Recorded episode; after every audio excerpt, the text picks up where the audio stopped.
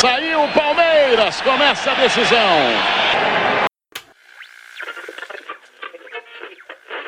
Com o minuto de acréscimo, vamos ter jogo até 46, já vamos chegando a 45, o Palmeiras vai para o ataque. A chance para o Tuta, pé direito, bateu para o gol.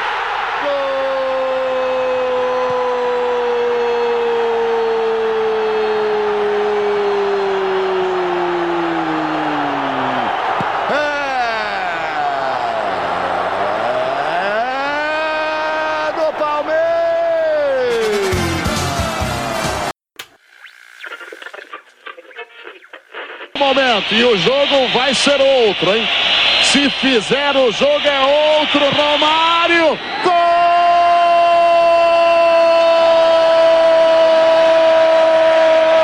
do Vasco! Romário cobrando com perfeição, faz o primeiro aqui no Parque Antártica.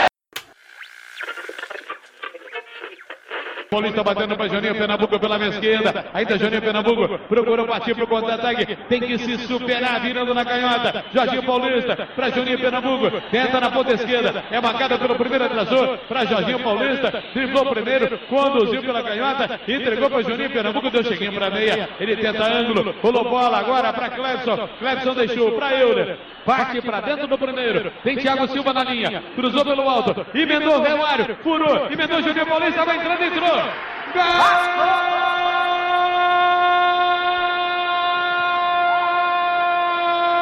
Do Baixão da Gama!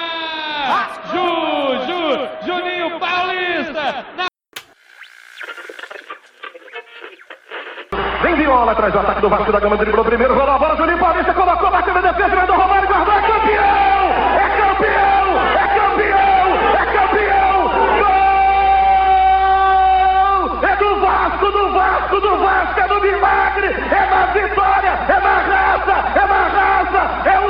Romário, é o quarto gol, é de virada, é inacreditável, eu quero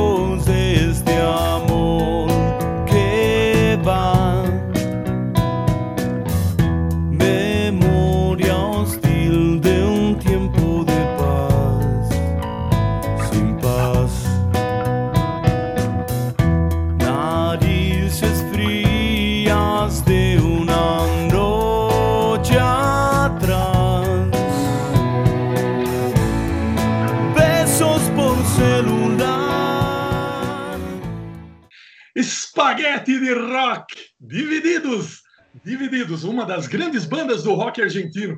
Estiveram aí nas, na, na, na- na contagem do YouTube, apareceram aí, porque no sábado anterior a essa gravação, eles, eles divulgaram um vídeo no YouTube é, de um ensaio deles ao vivo, numa casa lá, e os caras sentados tocando, então é, acho que o pessoal está sedento por novidades no mundo da música, e, e esse, esse vídeo foi o maior sucesso o Divididos. Sejam bem-vindos ao capítulo 53 de No Cabaré de Blas Junta. E aí, como é que está a pandemia? Como é que está? Você já foi vacinado? Acho que, acho que uma porcentagem interessante dos nossos ouvintes já passou pela agulhinha milagrosa. Daqui a pouco a gente conversa mais sobre isso. Antes, eu já quero trazer os amigos aqui para a mesa. Já vamos socar Schneider aqui, aqueles tremoços no ponto, e eu já quero comigo aqui à minha direita o senhor Bruno Rodrigues, o maior sucesso das edições literárias agora do, do futebol e de tudo mais que vier. Seja bem-vindo, meu querido Bruno, tudo bem? Fala Trivela, Alex, um abraço para todos e todas que nos escutam. Um pouco resfriado nesta, nesta noite de terça-feira, dia 29 de junho, né? Tô com meu kit, meu kit resfriado aqui, Resfenol, inclusive, se quiserem nos patrocinar, a gente sempre faz questão de mencionar a marca e pedir o patrocínio depois, mas estou aqui com meu com meu Resfenol e o meu o meu kit de resfriado nesta noite aqui. Vai ser uma noite legal, noite com convidado, né? Porque sempre mais interessante quando tem um, um quarto elemento, que, que é a pessoa que vai ter coisas é, legais a dizer, né? Ao contrário de nós três, ou pelo menos falo por mim. Mas é, é sempre bacana contar com, com convidado, a gente poder também explorar um pouquinho do que é o trabalho dele, do, da relação dele com o futebol. E vamos que vamos, vamos, vamos tocando mais esse, mais esse episódio. Maravilha, maravilha. Senhor Alex, eu já sei que o passaporte já está lustrado, já está com a foto nova, já tem visto para entrar em, em, Tóquio, já tem uh, vacina, duas doses, só falta o PCR e tchau. Ah, Alex Sabino, seja bem-vindo, meu querido, tudo bem? Oh, muito obrigado, Sérgio Bruno. O Bruno, nosso, nosso convidado que será apresentado. Sim, estamos na expectativa aí, vamos ver o que, que dá. Tem que dar negativo o PCR, né? Vamos, vamos, ver, vamos, vamos ver o que vai acontecer. Bruno resfriado, mas já avisei sobre a junta foi lá no sebo do, do álcool, conseguiu duas garrafas de VAT 69, já colocou uma na mesa aqui e falou que já vai trazer o limão que vai resolver o resfriado do Bruno. Vai, não vai ter mais problema. Amanhã ele vai estar tá novo, zero bala. Isso aí esconde até as drogas no antidoping. Tá, tá liberado, tá liberado. Eu vou terminar, eu vou terminar o episódio com outro sotaque aqui, cara. Eu vou terminar zero bala, sem, sem congestionamento nenhum. Por falar em sotaque, você deu a deixa ideal. Um sotaque que, do querido Nordeste aqui conosco para conversar sobre o, um dos, o clube do coração dele. É um cara muito querido aqui, a gente faz tempo que estava aí acertando um jeito de trazê-lo, achamos uma brecha na agenda, nós aqui no Sul estamos todos capotados, morrendo de frio, e o sujeito vem nos humilhar, exibindo aqui o seu torso nu na a querida tá na frente da praia de Atalaia, tá, tá ali na cobertura. Seja bem-vindo, queridão Gabriel Wacker. Tudo bem com Vossa Senhoria? Tudo bem, Trivo. Eu queria falar duas coisas primeiro. Segundo, primeiro que eu não moro na frente da praia de Atalaia. Quem dera, quem dera, eu ia pra praia todo dia, eu ia estar bronzeado, ia parecer o, o Donald Trump de tão laranja que eu estaria. Deus me livre de guarde. Segundo, por que toda vez que alguém vem conversar comigo, olha, finalmente arrumamos um espaço na agenda do Gabriel. Como se eu fosse uma pessoa super ocupada, sou um vagabundo. Praticamente isso. Depois das sete, ninguém, todo mundo me acha. Quem quer falar comigo só precisa mandar um zap. Mas é uma honra estar aqui com, com, com você, Triva, com, com, com o Bruno, com o Alex, que eu sou leitor voraz há muito tempo na Folha, de muito tempo. É uma honra mesmo, de verdade, estar aqui com vocês. A honra é nossa, pô. Cara, pensei que, pensei que ele ia falar que, eu, que me, me lê minhas matérias desde criança. É, pode ser, pode ser. Não, não duvide. Eu tenho, eu tenho 26 só. Não duvide disso. Ah, agora meter a carteira, hein? 26, que maravilha, que maravilha. 26. 26 e, e, e, e, namorando firme ano que vem que eu caso. Ainda não, não juntei. Não juntei essa instituição de casamento. Aí, aí sim vai para Atalaia. Aí... Aí, eu vou, aí eu vou para Atalaia. Aí... Não, eu vou para Petrolina. Ano que vem eu vou para Pet... Petrolina. Oh, é um lugar que eu quero muito conhecer. Vamos ver se essa bactéria maldita desaparece do nosso radar e eu quero fazer uma turnê aí pelo Nordeste. Quero muito é, compartilhar um suco de caju com Vossa Excelência aí na, na Praia de Atalaia. Se você for para Petrolina no que vem, eu já estiver lá com minha digníssima, por favor, você vai, vai lá em casa. Satisfação, satisfação. Sei que ela é rubro-negra pelas postagens aí no, nos momentos Doente. de tensão. Então... Doente, nunca vi isso. É, é a pessoa mais flamenguista que eu conheço. Beijo, amor. Ela vai ouvir. Vamos mandar um beijo para ela. Que maravilha. É, audiência garantida e qualificada. Bom, a pergunta inicial, meu querido convidado Gabriel, é o seguinte: por que, que a gente escolhe determinado jogo? Por que, que o convidado escolheu o jogo? Por que nós vamos falar de Palmeiras e Vasco, a final da Comebol de 2000? Da, da, é, é, é engraçado, porque... Mercosul, né? Mercosul. Mercosul, Mercosul. É engraçado, porque eu acho que quem vai ouvir agora, a gente vai pensar é, eu sou palmeirense, sou Palmeiras. E aí alguém deve estar pensando, ah, mas você vai escolher um, uma derrota do Palmeiras? Não é. Porque eu acho que foi o primeiro jogo que eu tive a noção do que era futebol. Eu tinha cinco anos quando esse jogo aconteceu. E eu lembro da situação de casa e eu lembro o que estava acontecendo. É, eu estava na casa, eu lembro isso é muito claramente. Eu estava na casa da minha avó É, eu morei por lá, lá por muito tempo, em Aracaju, no bairro de Santo Antônio. E era uma casa que sempre tinha, era meio que da família, né? Sabe como é que é a casa de matriarca, né? E patriarca. É, é casa de todo mundo. E aí, na época, o Vasco estava muito bem. Minha mãe é vascaína daquelas. daquelas vascaína, né? E ela estava muito ansiosa para esse jogo, porque para ela, e para todo mundo, para a imprensa em geral, o Palmeiras, o Vasco era o favorito, né? Pelo, por, por ser a máquina do ano. Era o time do ano no futebol brasileiro. Aquela máquina que o Eurico Miranda montou naquele projeto olímpico, né? De ser campeão no futebol, no basquete, enfim, em tudo. A que custo a gente sabe hoje, mas montou. E aí, o Palmeiras faz o primeiro. lembro que minha mãe sentou assim e falou, ai. Aí fez o segundo e o terceiro praticamente em seguida. Eu tenho um tio, meu, meu, meu padrinho, meu padrinho Francisco, que é flamenguista doente. E você sabe que Flamengo e Vasco, né? Precisa nem falar. E zum, zubinou o ouvido da, da minha mãe ela pelas próximas 40 gerações. Nas próximas 40 gerações. Mas minha, minha, minha mãe não desistiu. Ficou lá vendo o jogo. Aí sai o primeiro gol. Aí sai o segundo. No gol de empate, minha mãe é uma pessoa muito contida com futebol. Minha mãe não é, não é, não, não é que nem eu. Eu sou o doido. Minha namorada, às vezes, eu, eu berro com jogo que, com, com jogo que time que não é meu. Então, um lance inacreditável, eu sou do. Ah! Tanto que meu namorado às vezes fala, Gabriel, para, tem vizinho, pelo amor de Deus. Eu sou do tipo. Eu sou do tipo. Assim, gosto de, de fazer, de torcer mesmo. Minha mãe nunca foi disso, minha mãe sempre foi mais comedida e tal. Foi a primeira vez que eu vi minha mãe vibrar que nem louca com um gol do, do Juninho Paulista. Com o um gol do Juninho Paulista. Ela foi no quarto do meu tio, abriu a porta, eram 11 cacetadas não. Meu filho tinha que deitar. 11 cacetadas da noite, ela abriu a porta falou: Toma, porra, é Vasco, caralho! Ele acordou assim, eu lembro muito bem disso. Ele acordou assim: que, que aconteceu? Empatou essa porra! Aí, como o quarto gol é, é bem pouco, bem logo após também, ela voltou para a televisão. Quando vê o gol do Romário, ela. Ela quase quebra a cadeira da, da, da cozinha, que a televisão era perto. Eu olhava assim, meu Deus, o que está acontecendo? Aí meu tio botava a mão na cabeça. Ele, ele, ele tem uma voz peculiar, que ele fala meio assim, né? Tá, tal. Aí ele fala: Meu Deus, como é que isso aconteceu? E minha mãe, ah, sei lá o que. Enfim, foi a primeira vez que eu vi minha mãe descontrolada por futebol. E aí eu entendi um pouco o que, que era futebol. Que é, que é essa coisa passional que faz a gente até sair do sério. E é, é isso, assim. Depois eu, eu, vi muito esse jogo na pandemia. A, a Band reprisou algumas vezes e tal.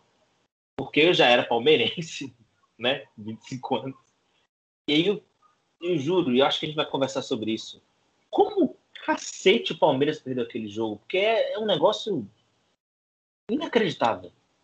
Você vê o jogo, é inacreditável como o Palmeiras perdeu aquele jogo. Não tem explicação. Se vocês tiverem, eu agradeço. Acho que não temos, mas vamos tricotar e vamos falar sobre isso. Talvez a gente ache uma, algumas possibilidades. Por exemplo, Alex, você estava no estádio?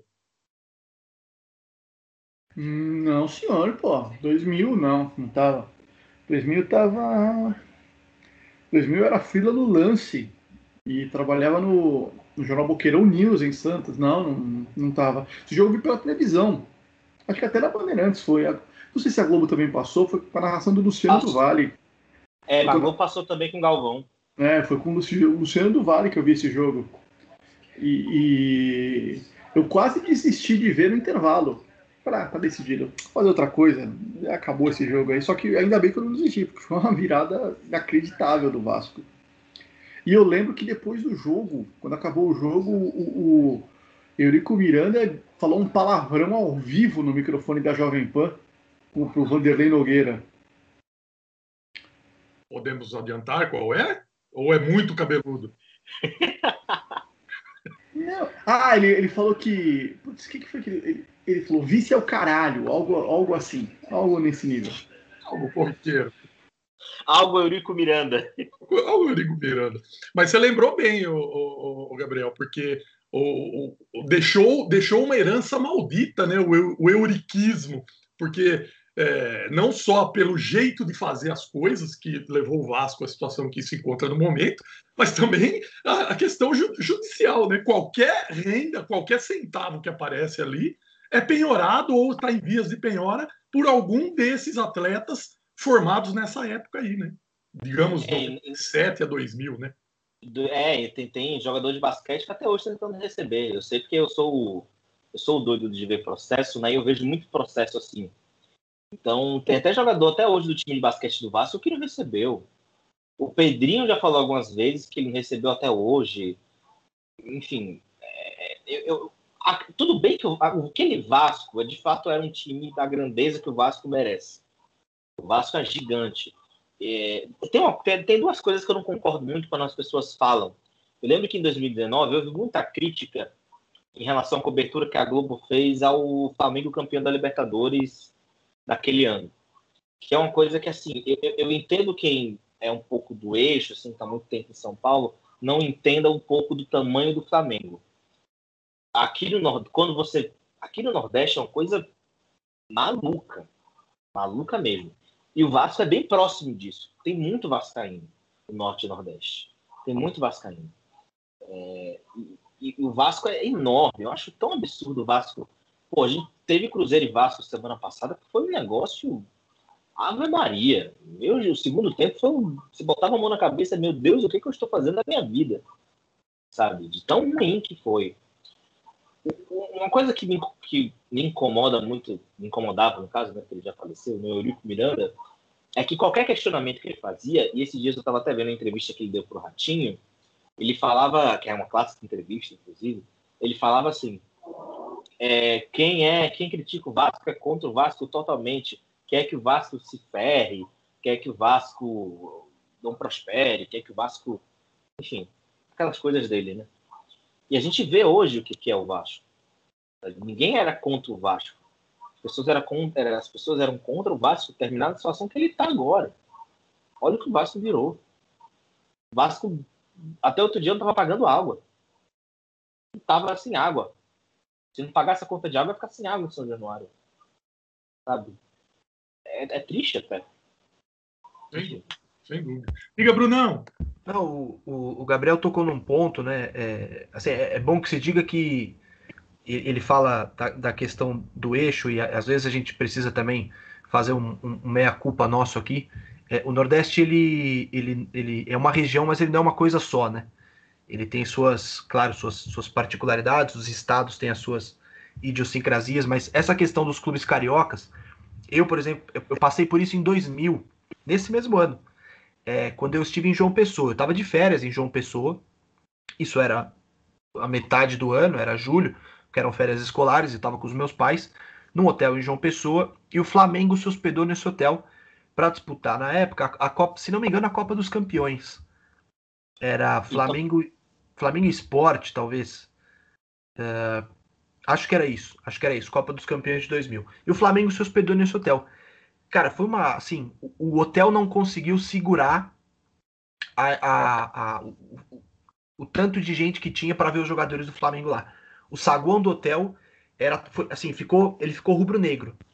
Eu lembro que tinha uma bandeira, inclusive a bandeira, o, a bandeira do, do, do, estado da Paraíba, né? O Nego, que é uma bandeira rubro-negra. É, não era só a bandeira rubro-negra, era todo o, o, o, saguão. E eu até eu cheguei a jogar ping-pong com o Petkovic, eu sempre conto essa história.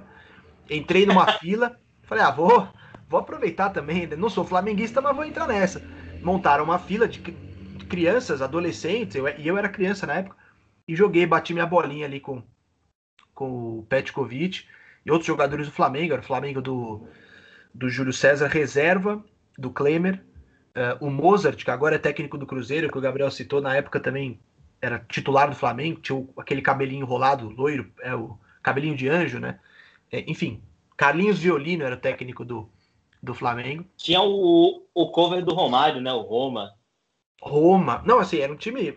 Era um time. Tinham alguns grandes jogadores naquele Flamengo e outros que acabaram não. Enfim, não, não fazendo muita história. Mas foi um negócio impressionante, assim. Estar em João Pessoa é, e ver a relação daquelas pessoas com o Flamengo aquilo foi uma coisa muito muito marcante para mim. Inclusive, o, na fila do ping-pong, só para encerrar a história, o menino que estava na minha frente, ele tinha o, o escudo do Flamengo desenhado na nuca. É, desenhado de maquininha de, de, de, de, barbear. O cara fez o símbolo do Flamengo no cabelo do, do moleque. Um negócio assim de, de, de louco. Eu queria aproveitar e perguntar para o Gabriel sobre essa questão dos, dos, é, dos clubes aqui de, de Rio São Paulo é, terem muitos torcedores do Nordeste, como que ele se tornou palmeirense, de onde que vem o palmeirismo, né, de Gabriel Wacker, é, e, e, a relação sua de criança e, e, e, também hoje com os clubes sergipanos. Eu vou começar com clubes da terra, com Sergipe. Eu, eu sou literalmente filho de confiança, né? Eu sou meu, meu pai jogou no Confiança no início dos anos 90 e conheceu minha mãe. E teve minha irmã e a mim. Então, assim, basicamente, se não fosse confiança, eu não estava nem vivo nesse momento. É, então, eu, eu, tenho uma relação umbilical com confiança, sou sócio de confiança, acompanho confiança. Todos os jogos do acesso da Série B em 2020, né, na Série C no caso, eu fui absolutamente todos, todos, todos, todos. É, por exemplo, se eu tinha, se eu tinha plantão naquele final de semana, eu trocava o plantão para não bater com o jogo. Eu dava, eu dava um jeito, mas eu fui em todos e consegui. Antes da pandemia, eu tava, fui em todos os jogos. Deixei de ir para o Carnaval de Salvador, porque eu queria ver um Confiança e Fortaleza na Copa do Nordeste. É, que era o jogo do ano para a gente, né? E o Confiança ganhou aquele jogo 2 a 0 Então eu tenho uma relação muito grande com, com, com os times, com, com Confiança especificamente. Meu tio, ele, meu tio, ele é, ele é radialista aqui. Meu tio é um narrador conhecido. O nome dele é Elmo Siqueira. E ele sempre, ele é um cara que narrou tudo. E ele é muito ligado ao Itabaiana, que é o time do, do interior, né? Da, da, da, de uma das maiores cidades do estado, que é Itabaiana, né? E o Sergipe, eu não tenho muita, eu não tenho muita ligação, não. Na verdade, eu evito ter ligação com o Sergipe. Mas, mas é, tá aí, né? Tá aí. Tomara que suba, tomara que suba. Torço muito pro. Sergipe tá bem na Série D, tomara que suba pra Série C. E, mas eu sou de. Minha relação, por enquanto, é só de torcedor mesmo. É, eu sou torcedor de confiança, não escondo, tá, tá no sangue, e é isso. E eu virei palmeirense pelo seguinte: eu nunca tive um time nacional, sabe, Bruno? Nunca fui um cara de. Eu sempre gostei muito, muito mais de futebol e do que exatamente gostei de um time.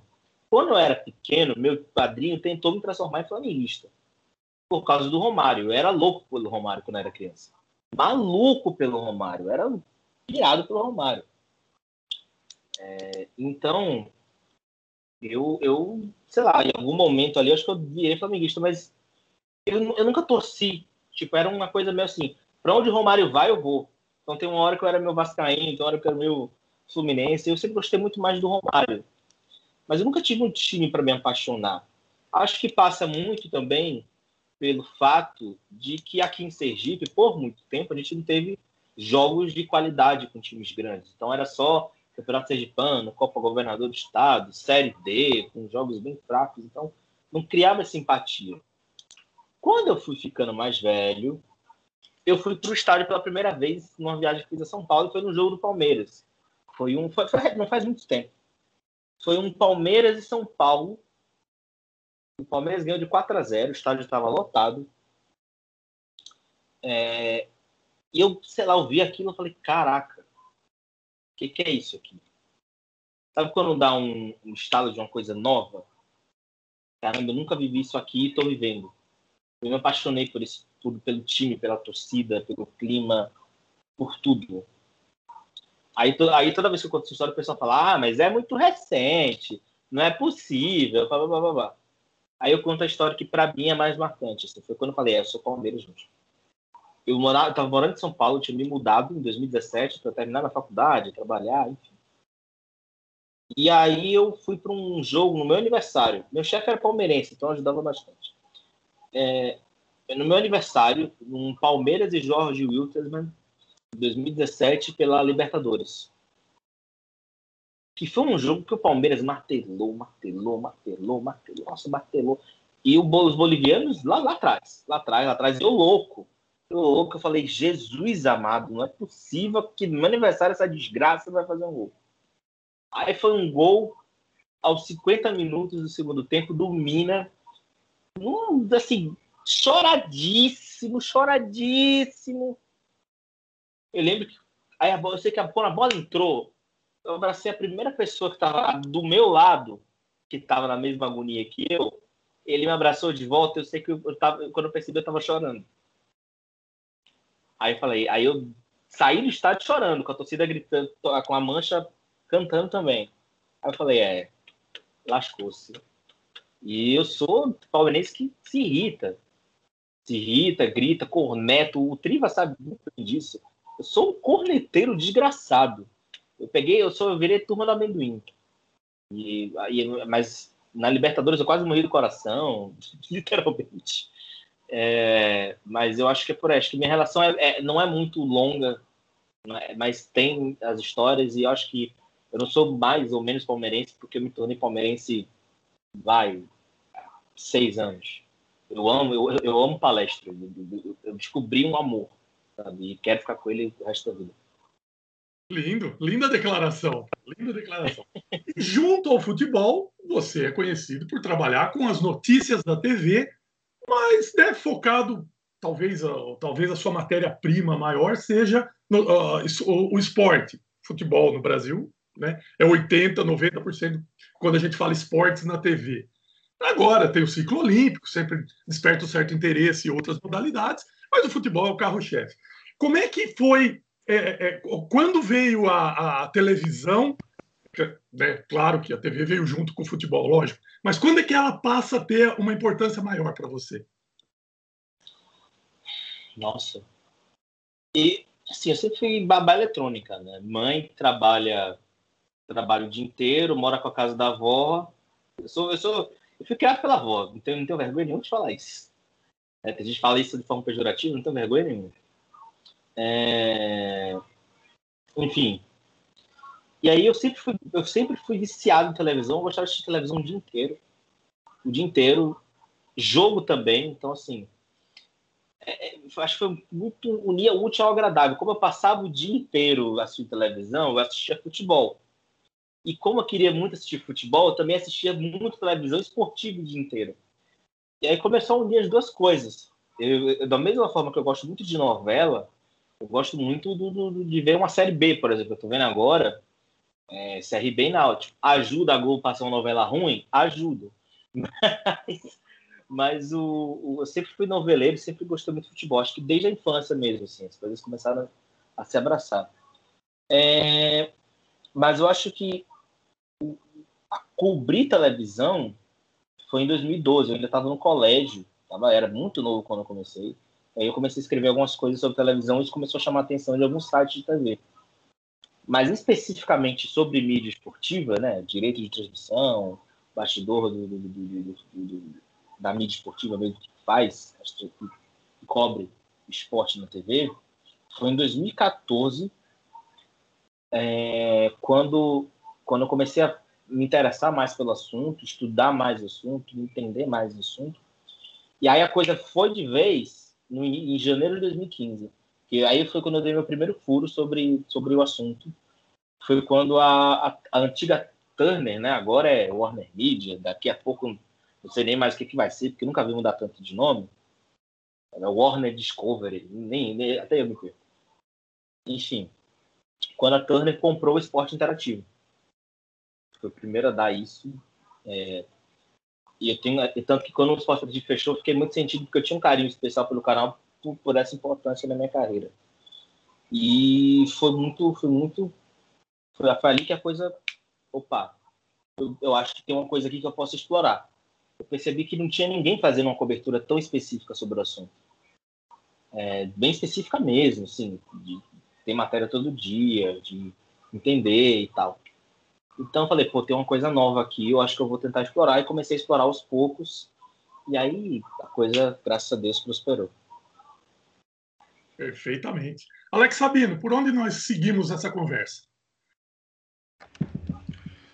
O, realmente sempre. É, a transmissão esportiva assim, foi um assunto que, que me interessou, mas me interessava muito mais, eu acho que quando tinha menos opções, né? Curiosamente. Porque a gente conhecia mais os narradores, né? O Wacker vai, o babá eletrônico vai saber. Se, se ouvia a voz do narrador, você já sabia quem era, né? Não podia, não precisava nem aparecer o GC. E hoje em dia tem tantas opções, o Trivela que tem 55 antenas parabólicas no teto, sabe? Que realmente eu, eu não conheço mais os narradores.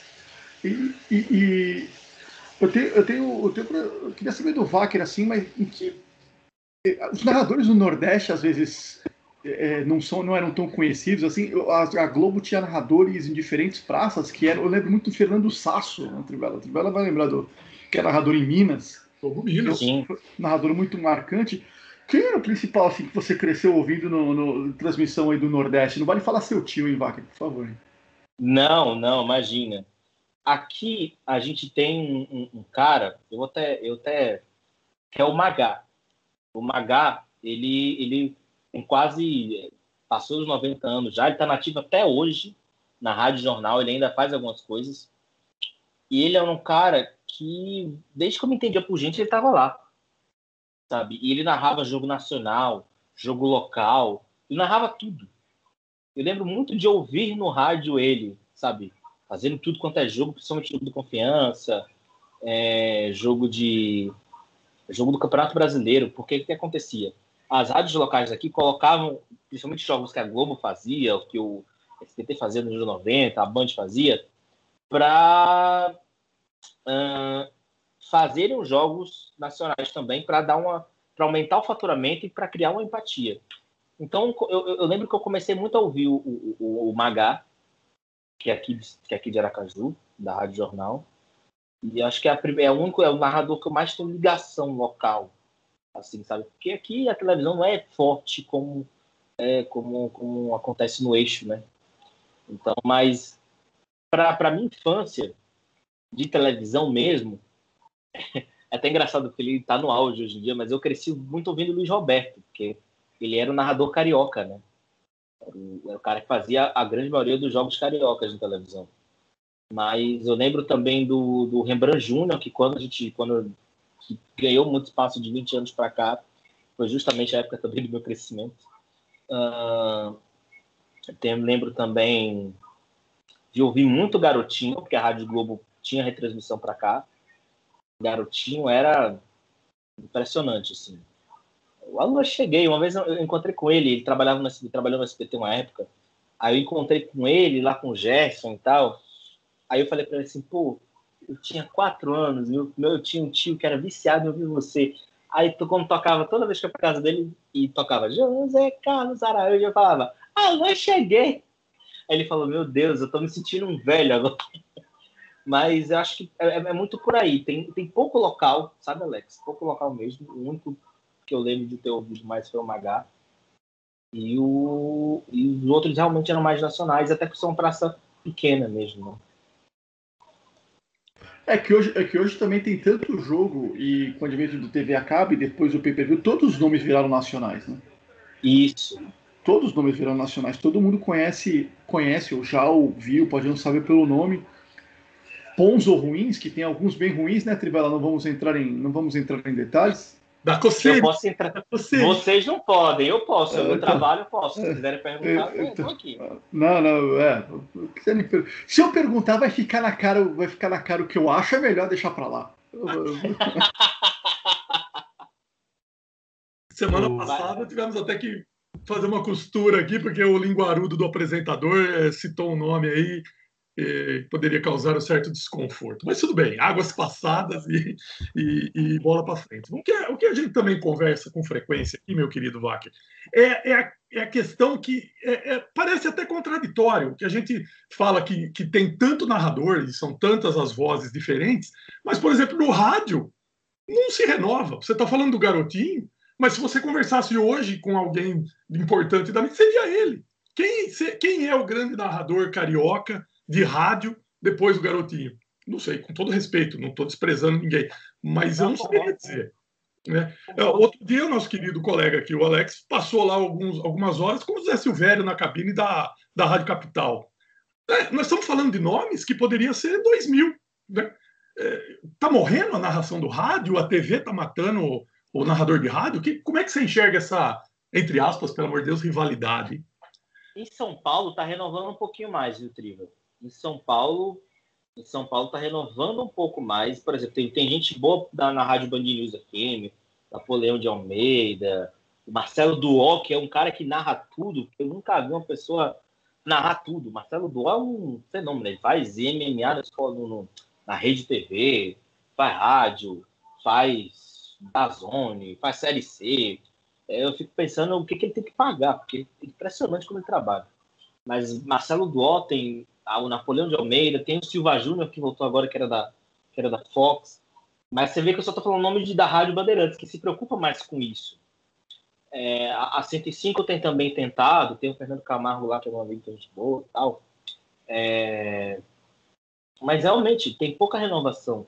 Eu não acho que a televisão ela esteja acabando com o rádio. Acho que rádio já se provou que não vai acabar nunca. O rádio já se renovou tantas vezes.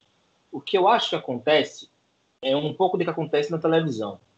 Eu lembro de uma vez que eu vi uma entrevista de um apresentador chamado André Vasco. O André Vasco ele foi um apresentador criado na MTV, passou pelo SBT, passou pela Band, fez bons trabalhos no SBT na Band.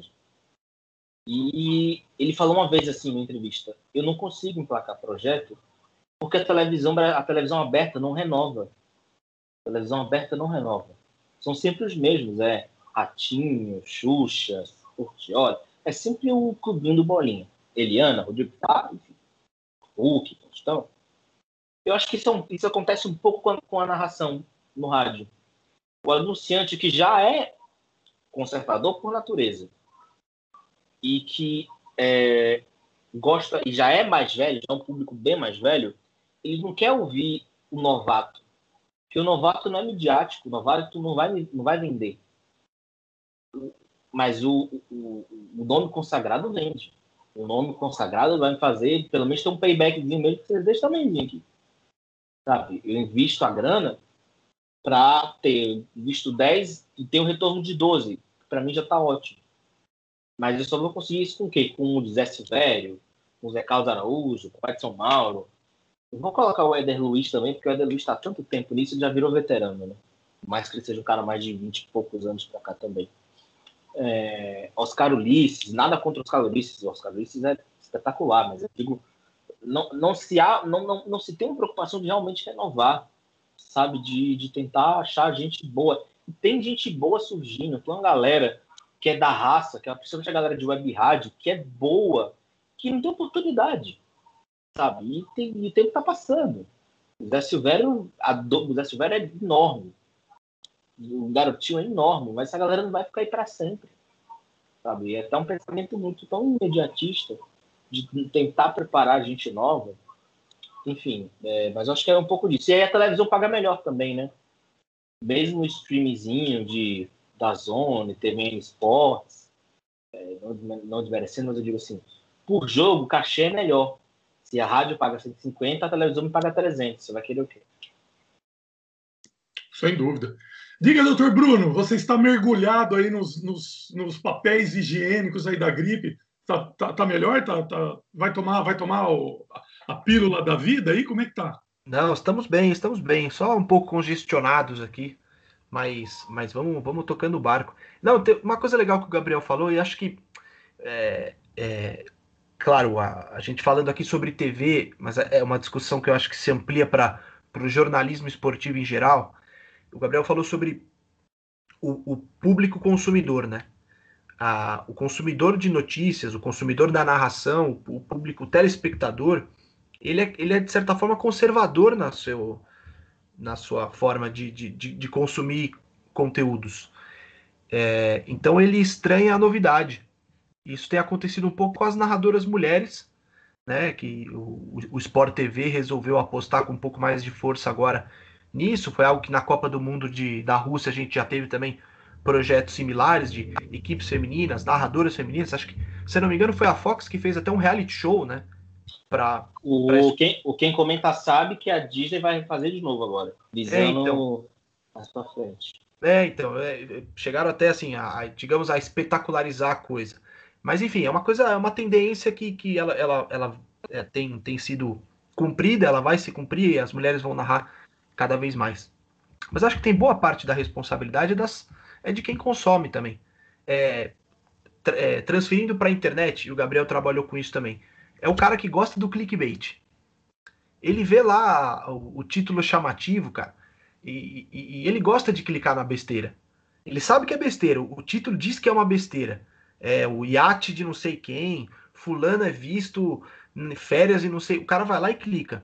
É o mesmo cara que depois vai reclamar que o conteúdo da imprensa é ruim, que os jornalistas são ruins, que os, as pessoas são despreparadas.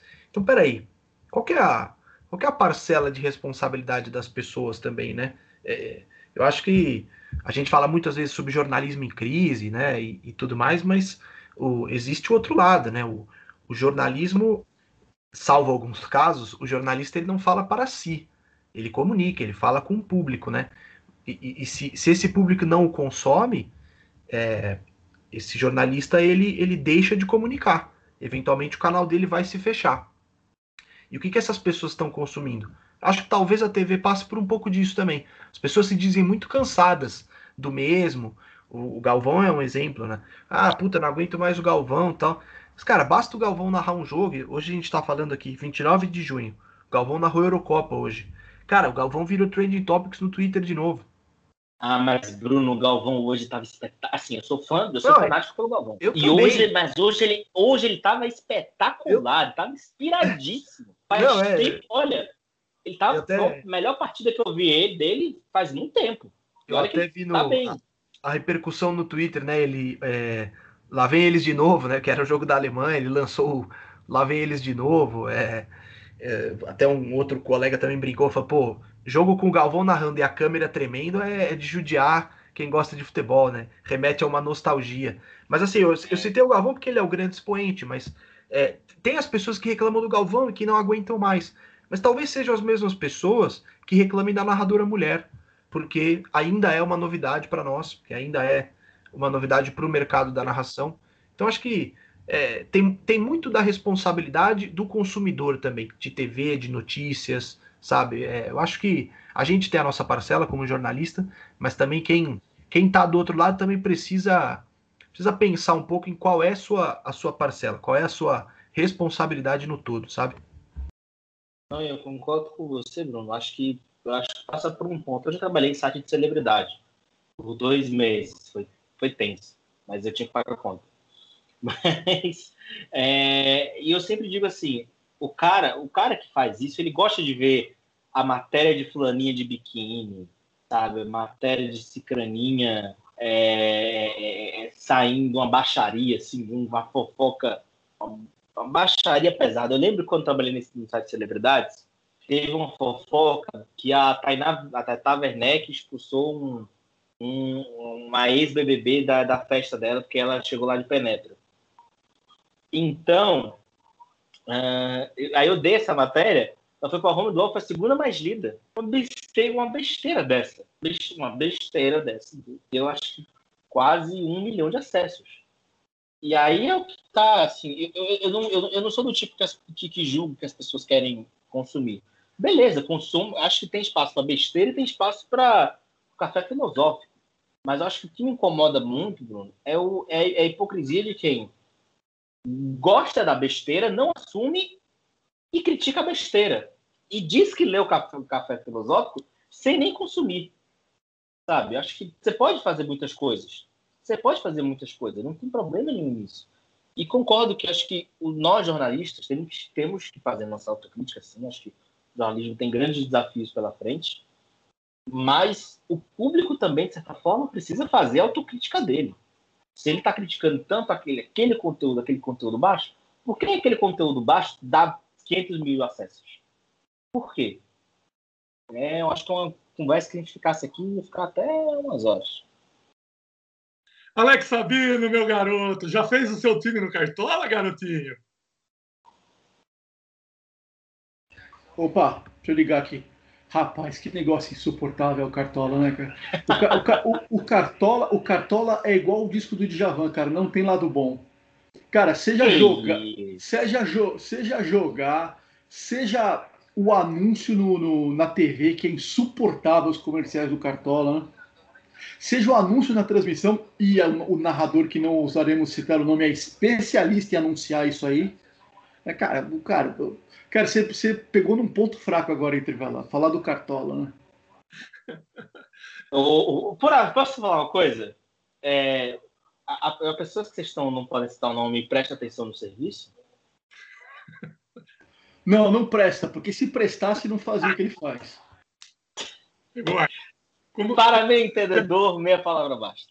como nós dissemos aí no carrinho da água de coco aí na praia de Atalaia, pegou ar. Bom, vamos voltar para o campo e vamos só dar um, um panorama do momento do que foi aquela Copa que eu chamei de Comebol, mas não é, é Mercosul. E, aliás, até um gancho depois para a gente falar de um cara que articulou tudo isso e que não está mais presente aqui, mas nós não vamos só falar mal em respeito à memória dele, que é o J. Ávila. O. Ávila é outra figura que, que, se existem esses campeonatos todos aí, não, não exatamente dizer que foi ele que criou, mas ele que fomentou e que botou a gasolina para o motor funcionar. Ah, nós estamos falando de 2000, quando o, o Palmeiras estava no grupo B dessa Copa Mercosul, terminou em segundo lugar num grupo que tinha Cruzeiro, que foi o campeão, Independiente da Argentina e Universidade Católica. O Vasco da Gama, outro finalista, no grupo E, onde o Atlético, em que o Atlético Mineiro foi o campeão, Vasco segundo, Penharol em terceiro e São Lourenço em quarto. Quer dizer, os dois vice-campeões aqui acabaram fazendo a final. O Vasco elimina o Rosário Central é, nos pênaltis, no, uma vitória 1 a 0 uma derrota 0 a 1 nos 5 a 4 lá em Arrojito. O Palmeiras ganha as duas do, do Cruzeiro, né? Dois, é, 3 a 2 em casa e 2 a 1 no Mineirão. Você lembra de alguma coisa do, desenrolar desse campeonato, Wacker? Ou só marcou mesmo a reta final? Não, eu lembro do Vasco e Rosário Central, Central também, porque esse jogo, minha, eu, eu lembro que a gente assistiu na casa da minha tia, que era a tia Rica que tinha TV a cabo. E esse jogo passou no Sport TV, passou no Sport TV? Não, foi na PSN. Acho que foi isso, PSN, não sei se foi na, acho que foi na PSN. E a gente assistiu lá. E eu lembro que minha mãe, esse jogo foi muito eletrizante, foi muito bom, muito bom mesmo. Tanto foi para os pênaltis e tudo. E, e- mas eu só lembro disso, assim, porque era, realmente era muito novo. Mas eu, eu- lembro muito desse jogo por causa da PSN, assim, porque eu nunca esqueci. Acho que foi a única vez que eu vi PSN na minha vida. Saudades, PSN. É, até, assim, até hoje eu conheço gente que sente falta. Até o José não sente muita falta, não. Não, não, não, é irônico, é irônico, Wacker, porque era, era tão tosco que era legal, né? É, não. É, o, o, o- eu lembro do. Meu Deus, eu lembro que teve. Acho que foi 2011, 2001, que teve, teve a, a, a, a Mercosul que o Flamengo foi finalista, não foi? Não foi, Frieza? Que, é, que teve aquela. Teve a revolução lá na Argentina, que o Galvão foi. Flamengo e São Lourenço, acho, né? Flamengo e São Hã? Lourenço. É. Isso. E eu lembro que na- teve jogo daquela campanha do Flamengo, isso eu, isso eu não vi, eu estudei. Teve jogo na campanha do Flamengo que não teve, que, que teve narração em espanhol, porque o sinal que vinha de Miami com a narração em português não estava chegando. Porque não tinha, porque deu um, um pau lá e tal, mas era tosquíssimo. O pessoal tem, uma sal, o pessoal tem um saudosismo com a PSN que eu não entendo, sinceramente, também. Pois é. Mas, Mas mas era é. divertido. Não, que é muito. Era, cara, é, é aquele negócio que é tão ruim que é legal, né? O, o- É. a PSN. Cara, que era muito tosco. Tem momento, já, já falamos aqui em outros episódios sobre momentos épicos da, da PSN, mas o, o, o Roberto Petri. É Roberto. O, o, não é Roberto Petri, Antônio Roberto Petri. O, An- o Antônio Petri. Roberto Petri é o especialista em futebol argentino. O Antônio Petri conta histórias geniais da PSN. Histórias sensacionais da PSN. Eu, eu, eu, tava, eu, eu, eu, participei de uma entrevista com, com o Theo José, com o Alan Simon, meu, meu amigo, grande amigo, pessoal do Alessandro Oliveira, o Renan Rodrigues, que é a galera que cobre mídia esportiva no YouTube. E, e o Theo José falando assim, pô, teve uma vez, teve uma vez que eu fui fazer um jogo, aí falaram, ó, o jogo, ele não lembrava o jogo, mas era fulaninho com fulaninho. Aí beleza, ele estudou, blá, blá, blá. Aí ele chega no ar, ué, é outro jogo? Mas não ia narrar outro? Ah, é porque o sinal que tá vindo de Miami é esse, narra aí. Tá bom. Mas o, Então tá bom. o, o PSN Saudades que o Alex falou é porque era um, era um slogan de um dos narradores que eu tô tentando lembrar o nome. Lembra dele? Ele falava saudades. Eu vou lembrar, peraí. É, Vou deu lembrar mesmo. agora. Cara, que, velho. Nossa. Ele É só colocar, bom, é só fazer uma rápida busca no YouTube e, colocar é, narração de gol que não foi, né? Uma coisa, algu- alguma coisa do tipo que é o jogo do, é o jogo do América do México. Eu não vou lembrar. América do México e Boca. O América do México e Boca é o, é o jogo que o Samuel faz o gol, não é? De cabeça. É, esse mesmo, esse mesmo. Cara, o cara narra uma, uma bola que vai pro tiro de meta, o goleiro coloca a bola no tiro de meta, ali na pequena área, e ele tá gritando gol ainda, cara. Puta, é muito bom. É muito. É eu não sei quem É é, o, não. narrador, é o narrador do Chua na NBA. Como é que é o nome dele? Esqueci o nome É o do. Marco, Marco Túlio Reis. Ele. Marco Túlio Reis. Esse cara entrou Chuá pra da história. Chuá da NBA, aí você falou, aí eu lembrei de Marco Túlio Reis. Impossível esquecer Marco Túlio Reis.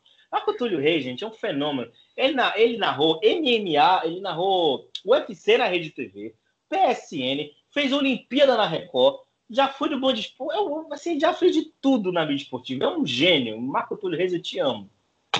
Ele tá em Miami ainda? Ele faz de lá ou tá pra cá?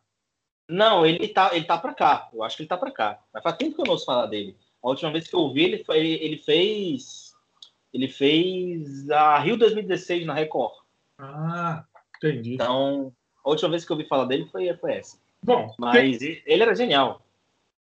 e, e os remanescentes, quem tá por aí? Mauro Betting, o Rogério Correia, né, que narra a Globo Minas. É, tem mais gente Theo, que participou daquela aventura, né? Theo José, Antônio Petri. É, teve muita É, a gente mi- que, teve muita gente que participou dessa aventura e muita gente ficou sem receber também. É a maioria, né? É. Theo José, Theo José também falou que ficou um tempão sem receber. Foi, falou, falou que foi difícil. Falou que foi difícil. Bom, mas você lembra da PSN, né? Da- de, de tudo isso que nós estamos falando, é, não, é, não, não é consulta no YouTube, você viveu ou não? Não, eu era muito pequeno. Eu era muito pequenininho. Eu vi- eu vi- vivi pouquíssima coisa do, da PSN. É, é, pouquíssima coisa mesmo. Entendi. A maioria das coisas foi lendo e vendo no YouTube. Tem muitos vídeos da PSN no YouTube. A galera gostava de gravar. É, eu devo ter aqui também. Eu preciso resgatar minhas fitas. Já passei para DVD, preciso achar onde eu guardei aqui. Quero compartilhar com vocês também essas memórias. Eu vivi, eu vi, assim, de TV paga, eu vivi praticamente tudo de 2003 para cá. Eu comecei a ter TV paga em 2004, início de 2004, aí eu vi tudo. Tudo, tudo, tudo. Porque eu era um louco de ficar assistindo televisão, né? um negócio impressionante. Pois é. Antes da gente tocar em frente, só, só faltou eu perguntar para você o que o Bruno citou também. Qual é a sua opinião? O que, que você acha das mulheres narrando aí pela TV? Ah, eu acho maravilhoso e o bom é que a gente tem encontrado narradores muito competentes tecnicamente, né? Primeiro, Renata Silveira é um fenômeno, porque a menina chama gol. Não tem um jogo dela, a média dela, desde que ela estreou na Globo, é de três gols por jogo. Não tem jogo chato com ela. A menina chama gol. Ela, eu acho que ela ainda tem. Não, para falar, Trivo. Ah, não, eu disse, eu gosto dela, eu sou fã também. Ela tem, a média dela é melhor que a de jogador, cara. Ela tem mais gol do que muito atacante, a Renata. E, Fora que ela narrou Exatamente. a parada cardíaca, né? Ela pegou o jogo da parada Isso. cardíaca e foi uma a, a condução dela foi espetacular. brilhante, brilhante. E, e- e aí pesa muito essa posição da Globo de colocar mulheres.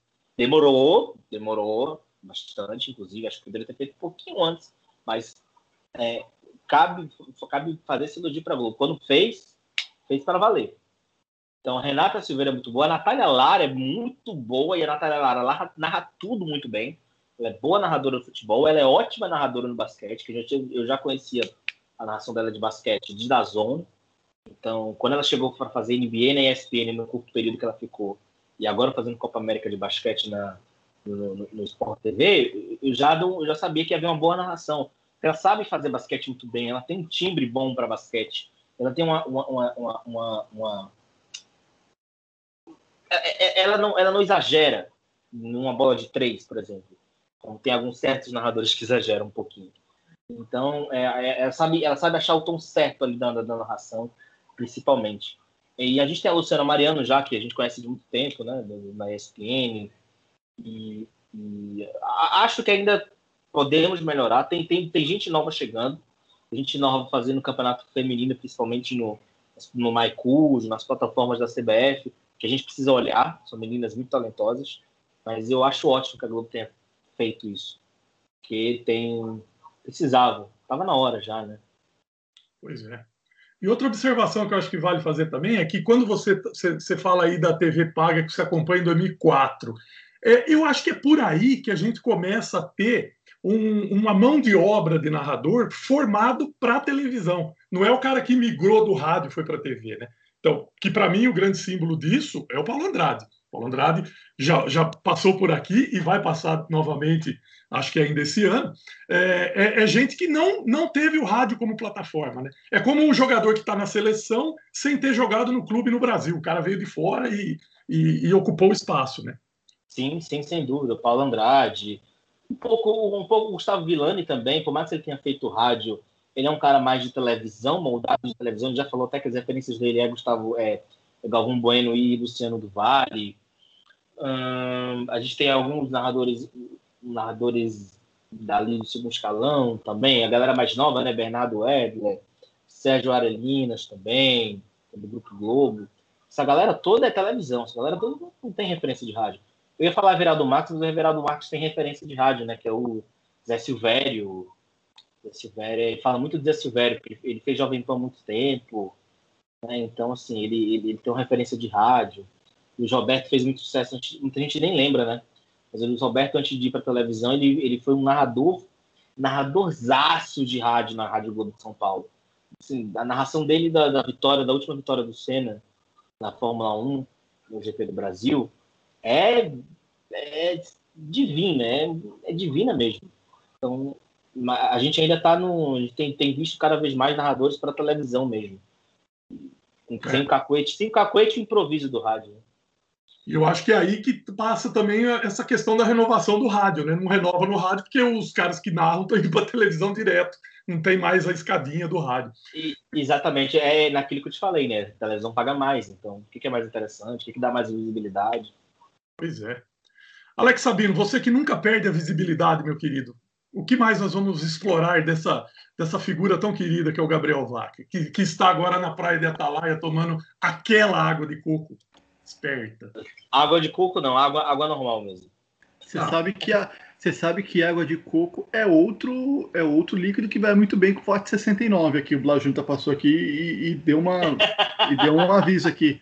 Forte 69, cara, vai, vai bem com qualquer coisa, cara. Vai, vai bem. Será instituído aqui no cardápio do, do cabaré. O, o Vaca citou o Luiz Roberto, um narrador que o Trivela gosta bastante, né, Trivela? O, mas o, o Luiz Roberto era narrador na rádio, em, rádio, rádio em Santos, né? Ele foi narrador da Rádio Cultura, e, e, durante muito tempo ele, o Paulo, o amigão, uh, Paulo Paulo Soares. Paulo Soares, então, ele tem, galera. Mas tem essa tradição de, de, de, de rádio, realmente. E, e o Luiz Roberto. Antero! Ai, Antero! Ai, segue! Não, e o pior é que ele não volta. Não volta. Ele não quer trabalhar, gente. É um negócio inacreditável. Eu falei isso pro Antero outro dia. Eu falei, cara, tem que convencer esse cara a voltar. Não é possível. Já tomou vacina, tá esperando o quê? Exato. Ele era demais, cara. Ele não conseguia. Pai, segue! e, o Paulo, e, o, e o Paulo Soares também, o, volta, Paulinho. Eu também, eu também tinha um monte de coisa para falar. Notas comerciais, por favor. É. Vamos chamar o nosso comerciais, por favor. O, só, o Juca, né? O Juca sério do lado ali. Volta, Paulinho. Cara, grande momento da, da, da ESPN Brasil, né? Grande momento, grande momento. Grande, é grandíssimo. O melhor é que uma semana depois eles fizeram um vídeo para falar: oh, tá tudo bem, desculpa aí, eu tava meio estressado. Você tem saudade dessa ESPN ou você está satisfeito com os caminhos que ela está agora, Gabriel? Ah, tenho muita saudade. Tenho muita saudade, porque eu cresci assistindo linha de passe da segunda e era aquela. Era, era, assim, tem duas coisas que eu cresci assistindo. Eu, tô, eu sou muito novo, desculpa, gente. Que eu cresci realmente assistindo linha de passe na segunda-feira com aquela turma, com aquela galera, com, com eu já peguei mais com. Não peguei com Milton Leite. Eu peguei o Milton Leite no finalzinho. Eu peguei já com. com peguei, peguei o amigão Eu peguei uma época, um, um curtíssimo período, que tinha Jorge Cajuru no linha de passes. Maravilhoso, antes de ir para o SBT, com pouquíssimo tempo. Mas foi inesquecível. É, mas quem apresentava era o Amigão e depois que apresentou foi o Palomino. E aí era divino, né? Era, era, era Márcio Chagas, era Fernando Calazans, é, o PVC, Trajano, Juca. O Juca entrou um pouquinho depois, mas a partir de 2006. E aí entrou o Mauro ali também, era divino. Aquele linha de passe é inesquecível. Mas eu lembro também que eu, sexta-feira, à noite, nossa, eu era. A, a melhor coisa que aconteceu para a ESPN para mim nos últimos anos foi ter, foi, foi, foi ter colocado o futebol no mundo diário, que eu sou apaixonado pelo futebol no mundo há muito tempo. Então é um programa que eu assisto todo, quase todo dia, que eu gosto de assistir, que é um, é um programa que eu acho que devia ser um exemplo mesmo de um bom programa esportivo, que consegue ser leve e que consegue ser informativo, que consegue falar de futebol com, com, com, com, Você vê que são pessoas que amam futebol, sabe? Que estudam, que são preparadas para estar lá. Eu gosto desse tipo de programa. Gente que é preparado para estar comentando um, um jogo de futebol. A gente hoje em dia tem vivido muito essa, essa, essa época de coloca qualquer um aí, né? Coloca qualquer um para fazer gracinha, coloca qualquer um para fazer uma manchetezinha sensacionalista repercutir no Twitter, é, falar, fazer, mandar decreto, essas coisas. Eu não posso não podia nem falar isso que eu tô tomando processo. Mas, enfim, é, eu, eu acho que é um, é por isso eu gosto tanto do futebol no mundo. É um programa de verdade, um programa, um programa de futebol de verdade, assim, na sua essência. Mas eu sinto muita falta do, da, da ESPN, do, do Trajano, como tô quase todo mundo. Mas não sou o maior crítico dessa atual ESPN, não. Acho que ela, ela, ela tem um pouco, ela, o linha de passe ainda tem um pouco do espírito. Eu, eu, eu em alguns programas, principalmente, ainda tem esse espírito. É, tem algumas coisas boas, tem gente boa ali no fazendo o, a, o Sport Center, Glaucio Santiago, Marcelo Rafael. O, o, eu gosto muito do. O pessoal pega um pouco no pé dele, mas eu gosto muito do Bruno Vicari já de algum tempo. Então, acho que tem coisas boas ali, tem coisas bacanas. Mas, pô, trajando, trajando, né? Pois é, imprimiu uma marca, né? Imprimiu um selo ali que ficou difícil de, de superar, né? Ficou difícil de superar. Exato. Pois é. Uh, doutor Bruno, e aí? Tô, tô vendo que você está se recuperando, hein? Tô vendo que o VAT 69 está fazendo efeito. Não, já tô. já mudou até a cor da pele, cara. Já tô até mais. Tô até mais vivo. Tá vivo e vívido. Não, pô, é, uma, uma coisa que acho que é muito gostosa é falar da, da, da ESPN antiga, né? Meio batido também, mas eu, eu assim como o Gabriel, eu não sou tão mais velho que o Gabriel, é, do que o Gabriel é, apesar da, da lata que tá bastante judiada, mas eu, eu sou de Paulo faz isso. Eu sou, é... Você quer falar, você quer falar de mim? Pô, eu tenho barba branca já. 26 anos, barba branca. Não, eu tô aqui em cima, cara. Tô começando a proteger aqui já o, a oca aqui em cima, porque tá ficando feia a coisa. Mas o. Mas, puta, é assim, muito gostoso falar daquela ESPN, porque foi o que me formou também, como apaixonado por futebol. Me formou o desejo de ser jornalista, e no desejo de ser jornalista havia o desejo de trabalhar na ESPN, né? Isso não se cumpriu, não sei se vai se cumprir, a, a carreira ainda, ainda é, recém começa, e, e, talvez essa oportunidade surja um dia no futuro, mas era a minha referência, assim, do que eu queria ser. Eu queria ser como aqueles caras, eu queria comentar os jogos que eles faziam, eu queria participar das coberturas em que eles estavam, e, e era muito legal. Assim. eu tive a chance, tenho a chance hoje de, de ter um, algum contato com o Trajano, assim, que é pequeno ainda, não, não tenho a liberdade de ligar para o Trajano, de falar com ele, assim, não, não é esse o nível de intimidade, mas eu por conta da família da minha namorada, a atual namorada, companheira do, do Trajano, é muito amiga da minha sogra. E tenho bastante contato com ela, inclusive no penúltimo livro do Trajano, que foi Os Beneditinos, pela Alfaguara, eu fui ao lançamento e pude conversar com o Trajano. Depois nós fomos no, no Bar São Cristóvão, que é o bar ali na Vila Madalena, temático de futebol. Mudou de endereço, se eu não me engano, mas segue na Vila Madalena. E, Maravilhoso aquele bar, que saudade. Não, é espetacular. mais sinto falta de São Paulo eu, é o Não, espetacular. É espetacular e desejo para o pós-pandemia também é, é, um dia estar no, no, São Cristóvão, mesmo agora em outro endereço, mas estar de volta ao São Cristóvão. E tive a chance de estar ah, com o Trajano, enfim, de, de conversar com ele. Eu lembro que não faz muito tempo também, e aí por uma situação muito desagradável, que foi por conta da morte do Volpe, né? Do Luiz, Luiz, Alberto, Luiz Alberto, né? Do Luiz Alberto Volpe. é. Eu tive que escrever o obituário dele na Folha e a pessoa que eu, em que eu pensei foi o Trajano. O Trajano foi muito gentil comigo e de, de compartilhar o carinho, as histórias. E, e o Trajano estava, inclusive, com o Elvídio Matos. E eu ainda falei, Trajano, se você puder, por favor, me passar o contato do Elvídio, seria muito legal falar com ele. E o Elvídio estava do lado. Ele passou o telefone. Ele falou: Ó, o Elvídio vai falar com você. E, enfim, acho que é, explica muito do que era a ESPN, do que eram essas pessoas, né? Trajano, Elvídio Matos, a, a, a relação que se estabeleceu entre aquele grupo de pessoas que estava lá.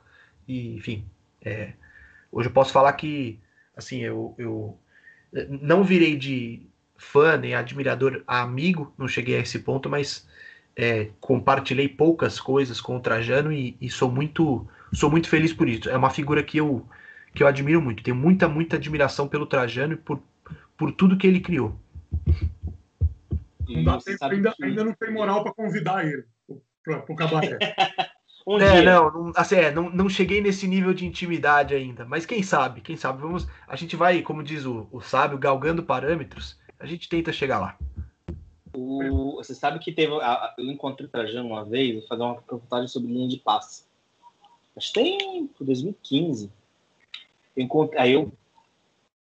aí eu tinha uma galera na mesa que já me conhecia, acho que o Paulo Andrade, o Bertozzi. Aí eu fui apresentado ao Trajano, eu- aí eu falei assim pra ele, cara, se eu tô aqui é por causa de você, você sabe disso, né? Aí ele, tá nada, garoto. foi super gente boa, foi super gente boa. Ele é um cara. Às vezes as pessoas subestimam o que o Trajano criou, né? O que o Trajano fez? Ele criou a gente. A gente. Que é o, a gente é jornalista, Bruno é jornalista por causa do Trajano, eu sou jornalista por causa do Trajano, em parte, sim. Sabe? Por esse amor que ele criou, não só por esse amor em cobrir tele- esporte, mas por esse amor por televisão também, né? De fazer televisão esportiva de qualidade. né? Não sei se foi com você que eu comentei, nem lembro as circunstâncias, ô Wacker, mas é, de alguma maneira eu, eu, eu falava que o Trajano tem a importância para a TV paga, como o Luciano do Vale teve para o esporte na TV aberta. Não sei se eu estou Foi comigo. Hã? Foi comigo. E foi comigo, eu lembro até onde. Foi no prêmio do. No Bola de Prata, que a gente se encontrou. onde nos encontramos, é, pessoalmente, quando ainda era possível encontrar pessoalmente as pessoas. Exata, exatamente. Exatamente. Que não seja, não seja exatamente a mesma coisa, mas acho que as, as duas figuras são muito importantes para o esporte, né? E para a comunicação esportiva, né? Uhum. Acho sem dúvida nenhuma. Acho que para cada um, para sua mídia, não, não acho nem exagero fazer essa comparação. O Luciano difundiu, difundiu, é, difundiu o esporte para a massa e o Trajano trouxe uma galera de nicho e fez essa galera de nicho falar: caramba, estou representado. Isso aqui é o canal que eu sempre quis. Acho que é por aí. Pois é. Eu encontrei duas vezes com o Trajano na ESPN e as duas ele não deu a menor bola para mim. Levei foto para ele ver. Tá? Ele olhou assim, ah, legal. Tudo bem. Eu também estou nesse clube de admiradores e acho que ele é um cara muito importante.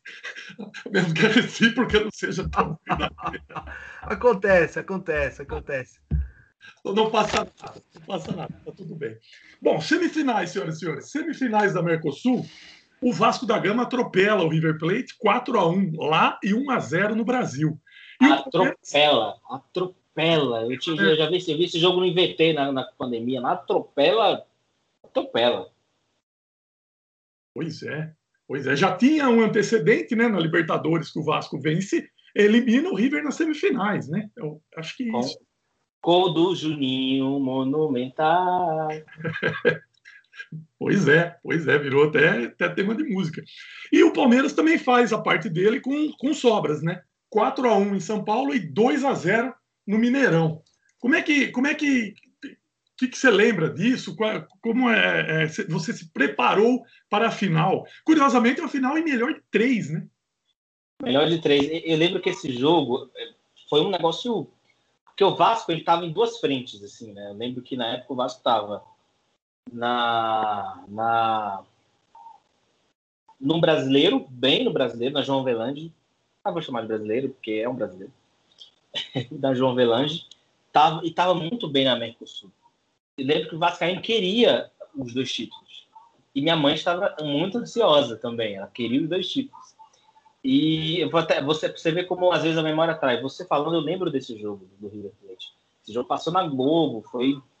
Minha mãe viu, queria ver, porque era na época é, você havia uma expectativa muito grande de jogos Brasil e Argentina. Até hoje tem, mas na época era um negócio. Ah, era muito mais forte, sabe? Então, eu lembro que lá em casa, minha mãe, ela estava muito na expectativa, por ser vascaína, de querer esses dois títulos, né? Que bom para ela. Para ela foi muito ótimo, para ela foi ótimo. Mano, naquele ano, minha mãe fala que o último ano que ela foi feliz com o Vasco foi 2000. Teve um brilhareco em 2011 na Copa do Brasil, né? Aquele, aquele a final foi um jogo muito bom contra o Curitiba. Mas depois ela fala que Jesus amado, o que, que eu fiz para torcer para esse time? É, é, é, entre depressão só de pensar de falar. E daí, Alex? O que, que, você tá, que, que você tá tomando? Eu já vi você tomando iogurte. Tomando água. Não, o, ah. o, o, tô tomando água. Ah, tem que se hidratar, Triva. Tem que se hidratar. Ah, como, diria, como, como diria Cristiano Ronaldo, bebam água. Mas a minha é com gás. Porque tem que, tem que ter um gás. Mais, eu tô bebendo mais água com gás. Eu tô bebendo mais água com gás. É bem bebê. Eu, eu não gostava, agora eu tô não, começando a gostar. Tem, tem, que ter o gás, cara. Tem que ter o gás. Eu não tô tomando refrigerante ainda. Tem que ter, tem que, o gás, pelo menos, tem que ter. Senão não dá, né? É, exatamente. Eu tava, esperando, eu tava esperando você chegar na, na parte do, do, na final para falar que o, eu tava olhando aqui, recordando, eu me lembro da final, mas não me lembro muita coisa assim da, da campanha dos dois times da Mercosul. Você vai chegar e falar. É, eu vou adiantar aqui que o segundo jogo, o Palmeiras ganha 1 a 0 gol do Neném. A gente falou aqui de narrador, e eu, tava, eu, tô, eu tô o programa inteiro, essa gravação inteira tentando me lembrar o narrador. tem uma rádio da, do ABC em São Paulo, que depois virou, acho que na época nem se chamava Rádio 105, mas virou Rádio 105, tinha um narrador que assim, era muito. É, é a velha história da tosquice engraçada. Porque era muito ruim, mas era muito engraçado. Porque ele tinha. Eu, eu não gosto muito de narrador com bordão, mas era, era tão tosco, era engraçado. Eu me lembro que o neném ia cobrar escanteio, ia cobrar falta, e ele começava a falar: vem, neném, neném, vem, neném, neném, que, com uma música. Da música da harmonia do samba. ele fala, cara, esse cara ele tinha os bordões muito idiotas. Tipo, quando o goleiro saía, o repórter falava que o goleiro disse que era é minha, ele falava, ah, é minha, é filho da Ema. Ele tinha uns bordões muito. Ele tinha uns bordões muito cretinos, cara. E era tão tosco que era engraçado. E eu não consigo lembrar o nome dele. Eu não consigo, porque é, é realmente muito era muito engraçado. Não era bom, mas era engraçado. o que importa é que a gente, a gente ria, né, né, Alex? O que importa é rir. Vamos não, rir. É verdade, é, eu já, eu já tô na. Vamos rir, já diria João Eu já tô na frase, é. Tem, é, tem, tem uns programas, tem uns programas, eu não vou citar por questões óbvias, não vou citar, mas tem uns programas de, de debate esportivo que, tipo, eu vejo como se fosse a escolinha do Golias, né, cara? Eu vejo, não é pra levar a sério. É pra se divertir. Até na TV Argentina, que assistimos tanto, né? O Trivela, o Bruno. Os programas de debate na TV Argentina é pra você, não é pra você levar a sério. É só pra você rir. É só pra rir. Uma tem um na TNT Sports que eu esqueci o nome, que é muito ruim, que eu fico, meu Deus, o que, que é isso? Eu, eu, vejo vídeos, eu vejo vídeos. Eu, eu, vejo muito televisão, televisão de esportivo de fora, eu vejo muita televisão mexicana, que é, que é, que é, é engraçado. É engraçado a televisão mexicana. Esportivo mexicana. É, eles, eles têm uma pega, eles conseguem misturar muito bem o show dos americanos e a várzea da Argentina, é uma doideira é uma maluquice, mas é divertido, é engraçado assistir. Então, e uma, e uma das, já que a gente falou de to, é, uma das, das grandes contas de Twitter que tem na, nas redes é o futebol uruguaio fora de contexto. Né? Cara, essa, essa conta é demais, cara. É, é sensacional. Se, procurem aí. Acho que tá em inglês, né? Out of Contest Uruguayans. É algum negócio assim, mas é, é Exatamente demais. Isso. É demais. É maravilhosa, eu já vi também, já passa na minha timeline direto. Eu não vou, eu não vou lembrar qual agora, é, não sei se TNT ou se TIC Esportes, mas na Argentina o, o, o, meme de ontem era o Copa América ou Eurocopa? Qual se joga melhor? TNT. Passou. Passou na minha timeline, TNT. Essa Claro, era sim. a pergunta do, do GC, cara, na tela. Fantástico, né? O Trivela todo publicitou, isso aí é demais, cara. Essa, essa, isso aí é demais. É, teve, teve um meme que eu acho que é histórico, que é assim, o, entrevistando com celular, né? O, o- o- era, o- era o Pedro Troglio, né? Um, o, o cara com microfone, outro com celular, e um cara segurando um telefone fixo, assim, pro falar. E o, cara, e o cara colocou a caption, né? o- a- Futebol argentino, por favor, nunca deixe de existir. Ai, meu Deus do céu. Ai, meu Deus. Ah, televisão. Ai, meu Deus do céu. Agora tem que sempre lembrar, né, gente? Quem comanda a TNT é o, é o, é o cara que é o diretor do, do, do diretor do esporte interativo, Fábio Medeiros. Ele comanda na América Latina toda. Então, eu adoro o pessoal do esporte interativo, que era TNT Esporte agora, mas a linha deles é meio é assim, é show entre, é, é infotainment, né? Como a gente chama, tipo, informação e entretenimento. Mas aquele entretenimento. Então é uma troca, né? Porque a ESPN brasileira parece que quem, quem manda são os argentinos, né? Então a TNT Isso. quem manda é o brasileiro. Na, na América Latina. Exatamente. Na. América Latina. Que show Exatamente. trocado, hein? É, chumbo trocado não dói, já diria, já diria o outro, que eu esqueci quem. Mas já que você citou o futebol e a, e a mídia mexicana, Vaca, como é que tá lá? Parece que lá a fusão da Disney não prosperou, né? A Fox foi vendida, né? A Fox foi vendida, eu vou, eu só esqueci o nome da empresa, mas é foi uma empresa que é dona de um, de um jornal sobre economia. Um grupo que, que é dono de um jornal sobre economia no México. Eu só vou pegar aqui, eu, eu mesmo, eu mesmo tuitei esse, eu lembro. O Grupo Lauman. O Grupo Lauman, que é dono de, um, de, um, de, um, de algumas mídias lá. É porque eles esperavam que acontecesse a mesma coisa no Brasil, que se vencesse pelo cansaço. Se vencesse realmente pelo cansaço. Ah, ninguém quer comprar, ninguém quer vender, ninguém quer, ninguém quer a bucha, então eu fico, não tem problema não. É, só que aí né, a- o, o, CAD deles falou: olha, querido, aqui não, ou você vende ou você vende. Principalmente porque, porque se realmente houvesse a fusão no México, ia ser extremamente. É, é, seriam. se- Só saíam duas emissoras, praticamente grandes, brigando por direitos. Só duas. E aí ia ficar muito concentrado o mercado. No- ah, mas aqui também.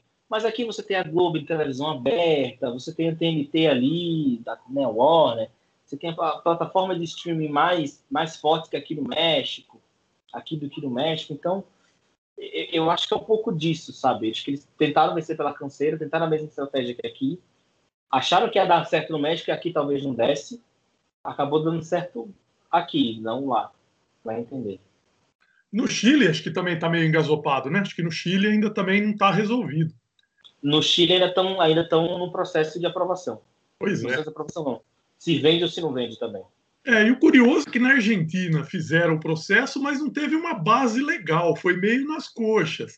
Aqui, me parece, você é o cara, por favor me desminta se eu estiver chutando muito feio, mas aqui é, foi tudo construído na base do diálogo com o CAD ou com os responsáveis da parte do governo. Né? Então, é, não tem muito o que voltar, né? não tem muito o que regredir. Na Argentina, tem uma caneta lá que faltou assinar. A caneta do presidente lá. Falou: escuta, eu quero dois jogos do Campeonato Argentino na TV pública. Senão eu vou melar essa fusão. E aí os caras, né? A, a parte ESPN, a parte Disney do futebol argentino, que é metade, topou.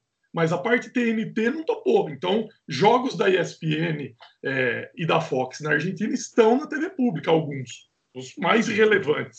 Tem bastante relevantes.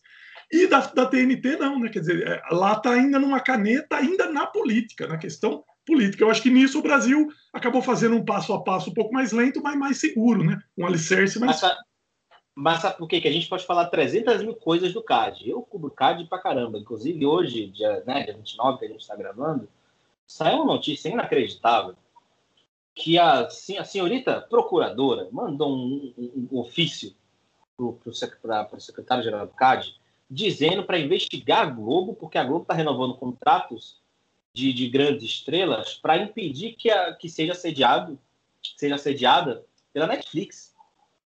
Supostamente porque a Globo tem o monopólio da dramaturgia no Brasil. Gente, assim, é, muita falta do. Eu já vi argumento ruim no card, mas esse é recorde. No caso da, da, da Fox e da Disney, aqui eu tenho que ser bem sincero, foi tudo cumprido. Então, nisso, assim, aqui, o que eu acho que foi pesado foi a Disney demitir todo mundo assim como um reality show. Sabe? E foi, vou dizer para vocês, eu sei que eu vivi um pouco disso, porque eu dei acho que 80% de quem saiu, primeira mão. É difícil para mim também, porque ninguém gosta de, de noticiar colegas se ele mandar embora. Eu não ficava fazendo, eu não era feliz com isso. É minha função.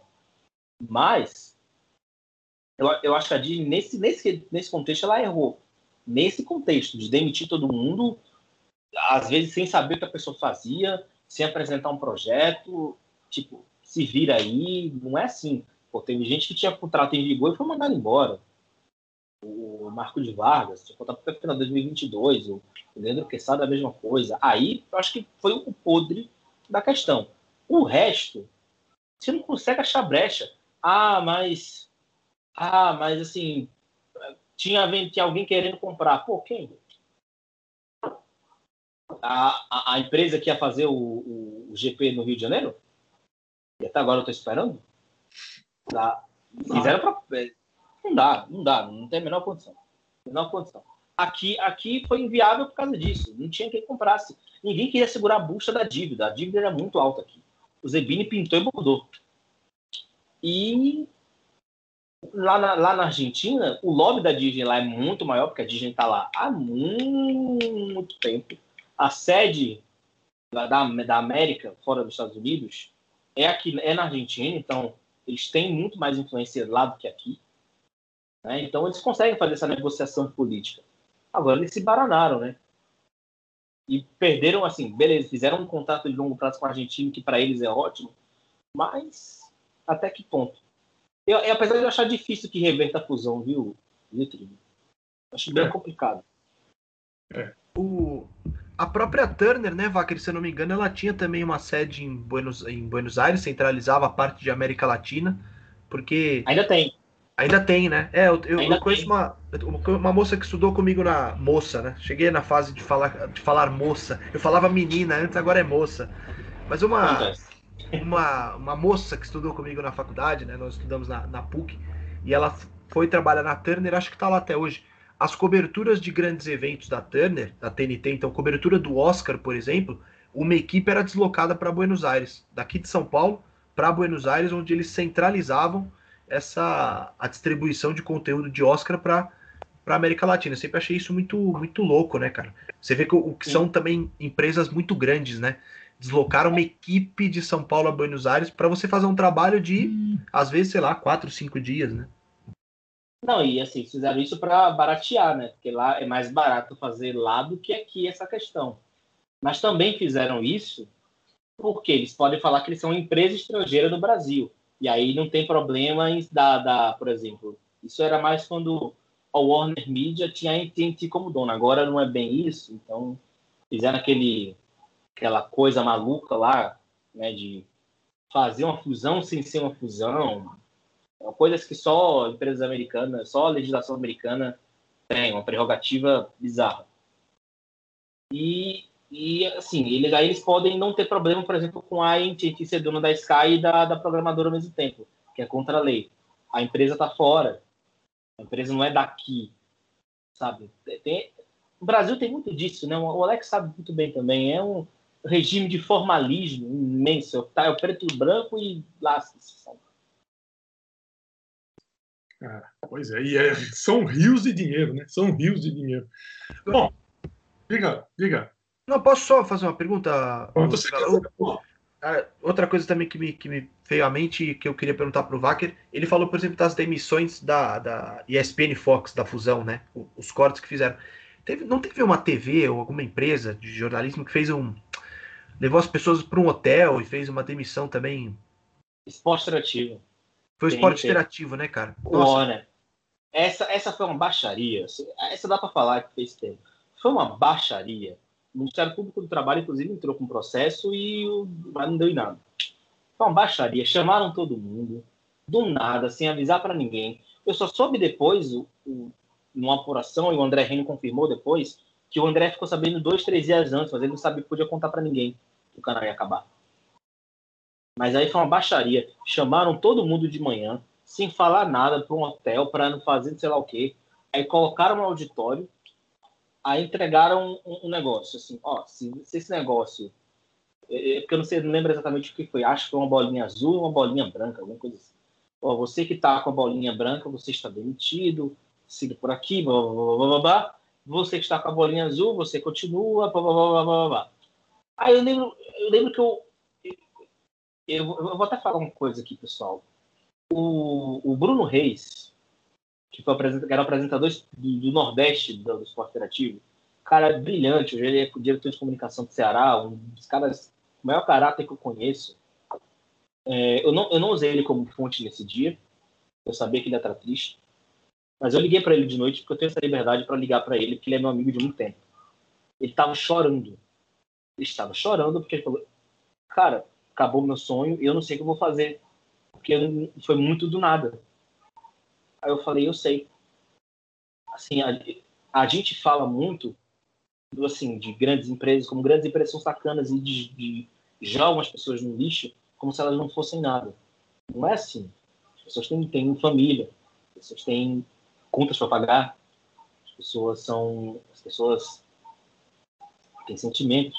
Você pode mandar uma pessoa embora com mais de 10 anos de, empresa. Teve, pô, gente que fundou aquela empresa e foi mandada embora.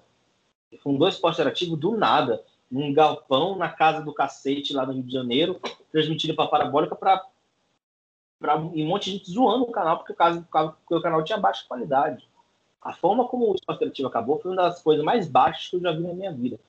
Ah, da Disney também foi, também, mas foi menos baixa porque, sei lá, pelo menos a Disney teve a decência, abre aspas, fecha aspas, de chamar um cara, de falar todo, falar um por um, bonitinho e tal. Porra, a Turner fez bilhete de loteria, caralho. Isso não se faz. Não faz com ninguém. O diretor de lá não gosta muito de mim, então é bom que eu botei pra fora aqui que eu não gostei. Esse negócio da bolinha, tipo, é o exercício do primeiro semestre de um, sei lá, de um curso de RH, assim, né? Porra! Você vai entrar num curso especializa... Eh, especializante de RH, vão te dar o curso. A, a, parece coisa motivacional, assim, né? Só que era o contrário, não tinha nada de motivacional nisso, né? Era, era uma Exato. demissão, é, demissão em massa de uma empresa grande, que era o Esporte Interativo, era grande, né? É, lembrei é... dessa história agora porque também ouvi alguém mencionando isso esses dias do, do processo de demissão que tinha sido bizarro, mas não tinha certeza de que era o esporte interativo. É, isso foi, foi esporte interativo e, e assim, foi, foi, foi, foi barra. Eu, eu lembro até hoje conheço gente que é traumatizado com a história. Traumatizado mesmo. Foi tratado como lixo. E aí, é, eu achei, sabe o que eu achei engraçado? Depois a Turner falou, ah, porque o canal não era vendável, a gente tinha dificuldade, sei lá o quê. Cara, eles tinham, maior, eles tinham bons eventos, mas a programação era pitoresca. A programação era bizarra. Eles não ficavam, assim, Sport TV, Band Esportes, ESPN ficavam, ficam ao vivo de 9, 10 horas até 11, 10 e meia, 11 horas, acompanhando o quente. O esporte interativo ficava ao vivo de 11 a meio-dia, aí depois quebrava, depois vinha outro programa, aí quebrava de novo, aí ia um outro programa e ia até de noite. Eles botaram um VT no horário do meio-dia, uma, assim, uma programação tão bizarra. Assim, me parece que foi tão. A forma que a, que a Warner quebrou o canal, de, fez, fez de tudo para quebrar o canal, foi muito de pegamos o filé mignon, o resto a gente quer que se lasque. Sabe? Ah, e teve essa mudança mesmo de TNT Esportes, ah, mas é uma, é uma mudança pan-regional, tá bom, sabe? Ok, mas, pô, marcas tradicionais no Brasil precisam ser respeitadas, marcas tradicionais no Chile precisam ser respeitadas. O canal de futebol é tradicionalíssimo, tá? Tava anos no ar. Ah, para que tirar para fazer uma marca pan regional muito mais forte? Então, estamos vendo, né? Matérias que menos dão, que menos dão audiência são as que eu falo na TNT Esportes. Não tem muito apelo. Porque virou um canal desfigurado, virou um canal fantasma. Você não sabe o que ele é hoje. É verdade. Ah, um, um, projeto fantasma, no caso. Apesar de ter muita gente Apesar de ter muita gente boa lá, adoro o adoro, adoro o André Reina, adoro o Vitor Sérgio, Bruno Formiga, a galera toda é muito boa. Mas é uma galera que veio do esporte interativo, são os bons valores do esporte interativo. É, é, a TNT Esportes é uma coisa fantasma mesmo. O esporte da Warner é uma coisa sem identidade. Eu, pelo menos, acho. Concordo com você em 200%. Vamos escalar os times para a grande final, hein? O Alex já deu um spoiler, ele já disse aqui que, que o segundo jogo o Palmeiras ganha de 1 a 0. O Vasco venceu o primeiro 2 a 0, não tinha é, saldo de gol, tinha porra nenhuma, e era melhor de três, coisa que hoje, com o calendário do jeito que está, ah, nem, nem, não tiveram coragem de voltar, mas não duvido que se algum dia resolverem voltar melhor de três, ou fazer igual na Inglaterra, né? Replay, ó, empatou, joga de novo até alguém ganhar. O mas, te... ô, Trivela, isso era uma tendência da época, viu? A, a, o ano seguinte, da, o ano anterior, eu acho, da Comebol, que o Palmeiras ganha do Cruzeiro, é melhor de três o mata-mata do brasileiro de 98 e acho que de 99 também foi, foi em três jogos. Então, Final foi melhor de três. Eram, eram, eram os ventos que sopravam na época, Sérgio Bruno. Pois é. Antes que eu escale, antes eu vou escalar, então vamos voltar para essa questão é, da montagem dos calendários. Por exemplo, como eu já disse antes aqui, essa época era o auge do empresário J. Ávila.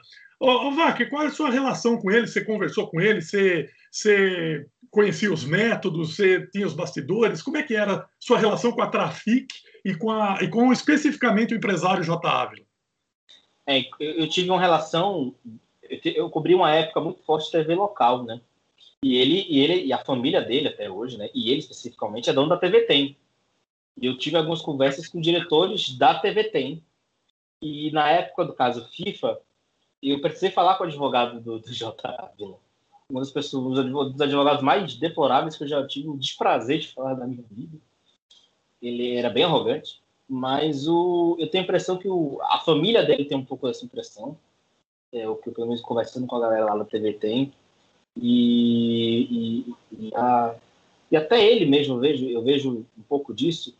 Até ele mesmo, é, ele, ele, ele, ele morreu um pouco amargurado sabe? Porque ele viu que fez bobagem, ele viu que fez o que fez e falou, ok, sabe? Enfim, é, eu, eu não, eu não, eu não, eu não, eu não, não, eu fiz coisas erradas contra o meu princípio, digamos assim. É, os filhos dele, inclusive, entraram com, com ação, né? Contra quem fez o FIFA Gate e tudo mais. Acho difícil que ganhe. Mas a impressão que eu tenho do J. é um cara muito agressivo, mas que quando percebeu que a casa caiu, a festa acabou, ele, ele realmente se amargurou bastante. E acho que até o câncer é, é, é, fruto disso, né? Eu não sou especialista em doenças, em somatização de doenças, mas eu acho que a questão psicológica e anímica afeta diretamente o, o nosso organismo. Não é possível que, que uma coisa né, não tenha a ver com a outra. Sei lá, sei lá. Uh, já foi foi livro, né? E esses dias foi inaugurada uma estátua em homenagem a ele lá na, na querida Rio Preto, né, Alex Sabino? Foi, os comentários, os comentários na parte do prefeito foram emocionantes dos munícipes de Rio Preto, né? Felizes com essa iniciativa de, de como se a cidade não tivesse, como se não, não, houvesse mais o que se fazer em Rio Preto, né? Do, do que uma estátua pro, pro J. Não posso falar no J. Ávila muito, não. Primeiro, porque ele foi meu patrão, e segundo, porque os filhos dele estão me processando. Então. eu, eu, não posso falar de uma pessoa também. É um cara que foi comentarista da ESPN e tal. Também não posso ter ele processando. É ah, nóis, tá. Tá, é o, é o, é o do, do racismo? É... Ah, que coisa, rapaz. Pois é. Ou eu e o Bruno não estamos sabendo. Ou o Bruno tá, não, o Bruno tá fazendo. Ah, eu pesquei aqui, eu pesquei a referência. Eu pesquei a referência. A Zayan, uh! Só posso falar isso. Bom, então voltamos para o gramado e vamos escalar então os times para reviver esse grande momento do 20 de dezembro de 2000. O Va... Não, primeiro Palmeiras, né? O jogo foi no Parque Antártica. O Palmeiras com Sérgio, Arce, Gilmar, Fernando, Galeano e Flávio Luiz. E, e é, Rodrigo Tadei, Thiago Silva, Juninho e Tuta, depois Basílio. Ah, diga, diga, vai. Não, Tuta, meu Deus, Tuta. Matapalaia, Tuta é foda. Desculpa, perdão, palavrão. Olha, esse time do Palmeiras, eu vou te contar uma coisa, viu? Gente do céu. Barbaridade. Bom, vamos escalar rapidinho o Vasco e aí a gente vai especular um pouco sobre essa herança do Palmeiras aqui. Elton, Jorginho, depois Mauro Galvão, Clepson, Odivan e Júnior Baiano, que foi expulso. É, Juninho Paul- Jorginho Paulista, Juninho Paulista, Juninho Pernambucano, Nasa e Euler. Entraram também Paulo Miranda e Viola. Eu não tenho aqui, deixa eu ver se eu acho aqui, arbitragem. E Romário. Márcio Rezende de Freitas. Mas, mas nesse jogo ele não errou. Esse jogo, ele, tudo que ele apitou estava certinho, diga-se de passagem. Eu, eu, eu, eu, eu queria ter o vídeo ao vivo de você, como eu tenho de Alex Sabino, quando eu falo a palavra, as duas palavrinhas, Márcio Rezende. O cara, o cara começa a espumar. Assim. Ah, Não, Quem eu, não? já- Eu, já, eu já falei já que a melhor solução quem, quem deu para o Mar... melhor, melhor resposta para o Márcio Rezende, quem deu foi o Armando Gomes, falecido Armando Gomes em Santos, que tinha que colocar um busto do Márcio Rezende na Praça Mauá em Santos, para que os pombos, pela eternidade, cagassem na cabeça dele. É, Não só lá, em Porto Alegre também di- di- dizem, né? Tinha, tinha saldo de gol ou não? Não, não tinha, né? Se, o- se, se empatasse era pênalti, né? E quem ganhasse saía com a taça.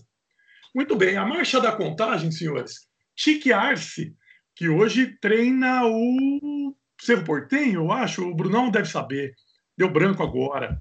Eu acho que é Hum, aí você me pegou, mas acho que é o Cerro. É o Cerro e tá sempre cotado para ser o técnico do Paraguai, né? Porque o Berizzo tá Sempre. balançando no comando do Sempre. Paraguai. Então, é, o cotado é o Tique Arce. Aí o Tique Arce cai. Aí ele vai trabalhar no Libertal, no, no, no, no Cerro Portenho. Aí ele vai voltar a ser cotado para a seleção de novo. É no Cerro mesmo. Ah, muito obrigado pelo esclarecimento. Você gostava do goleiro Sérgio, Vac? Gostava, acho que era um goleiro útil, né? Tipo, mantinha bem o nível do, do, do, do Marcos. Uma coisa que o Palmeiras sempre deu sorte foi ter sempre um bom goleiro ali nos anos 2000 para substituir o Marcos, né? O, o, o- Sérgio era muito bom, depois veio o Cavalieri também, que era muito bom. O problema foi que quando o Marcos aposentou e o Cavalieri saiu, né? Bruno, Deola, Deus livre. Não manteve o nível, né? Não manteve o nível. Bom, mas aí então, ao- aos 36 o Arce marca 1 a 0, aos 37 o Magrão 2 a 0 e aos 45 do primeiro Tuta faz 3 a 0. Qual era a sua sensação? O que, que você lembra desse intervalo? Co- Como é que era? Como é que você estava vivendo esse praticamente a conquista do título, né? Não, eu vou contar o que assim, eu lembro da minha mãe e tal. Acho que a minha lembrança maior é com minha mãe mesmo.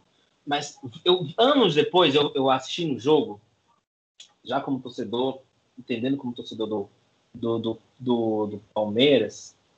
Eu vi o, o Tuta, o Tuta, inclusive, no terceiro gol, ele faz uma. Faz dar uma de Ronaldo, faz um negócio assim, fala, é campeão, é campeão, né? E tal. É, é... Enfim, é, aquela coisa toda. E aí, é até engraçado. Você vê o jogo, você fala, meu Deus, vai ganhar de barbada, porque assim, o meu, campo, o meu campo do Vasco não existia, o Vasco teve boas chances no primeiro tempo, mas o meu campo do Vasco não existia. O Júnior Baiano estava num dia Júnior Baiano, inclusive eu tenho um ódio do Júnior Baiano, aquele gol do, do, do, do, do, Kleiber, no ponto Brasil-Holanda, que ele não sobe. Ele, eu, eu juro, eu vejo aquele gol berro de raiva. Ele não sobe. Ele, ele tá na frente do Cliver. Ele vê o Cliver subindo assim e fica olhando, tipo. Tipo, por favor, faça o gol. Você é o Cliver. Porra! Sobe, cacete! Então, E Júnior Baiano, ele, ele erra pelo menos os dois primeiros gols, assim, de posicionamento, de. O gol, gol do Tuta mesmo, nossa senhora. E tanto que depois ele é expulso. E com, né? Com uma, uma coisa bizarra. Ele tem o segundo, tem um gol do Palmeiras é de pênalti, o primeiro gol do Arce é de pênalti que ele pega, ele levanta a mão, faz, faz o Thiago Silva, né? De vez em quando o Thiago Silva faz isso. levanta a mão para tirar a bola, umas coisas que só o Júnior Baiano é capaz de proporcionar. Então, assim, era um jogo que tá muito, muito, muito, muito para o Palmeiras. É, é, é, eu, até hoje eu vejo aquele primeiro tempo e falo, meu Deus, como é que esse time perdeu esse jogo? Não faz sentido. Sabe? Porque era um domínio absurdo, era um domínio absurdo. Tava com o microfone fechado aqui. Tá, tá, tá aberto agora, né? Não, tá aberto. Alex Sabino, discorra pra gente as suas impressões sobre Júnior Baiano. Me diverti muito com o Júnior Baiano na Copa de 98, porque toda a bola que ia nele era uma desgraça, cara. Nossa. Ele falhava em todas as jogadas. Eu sempre achei um zagueiro fraquíssimo, um zagueiro dado a muitas falhas, mas que talvez por ter sido formado por aqueles pés ter, terem sido adestrados na Gávea, tenha tido muita moral com aquela imprensa, né, o, o, Trivela? Porque eu sempre achei um jogador muito ruim. Por todos os times que jogou. Quando jogou pelo Flamengo, quando jogou pelo São Paulo, quando jogou pelo Palmeiras. Nunca entendi muito bem a moral do Júnior Baiano. É, muito amigo do Oscar Roberto Godoy também, né? Opa, é. uma relação bonita. É, uma relação de amizade muito fraternal, assim, é muito bacana o, o, Júnior Baiano também se referia ao Godoy com muito carinho. Eu lembro do Júnior Baiano já no fim de carreira, um São Paulo e Flamengo, ele, ele já mais, mais velho, perto de, de aposentar.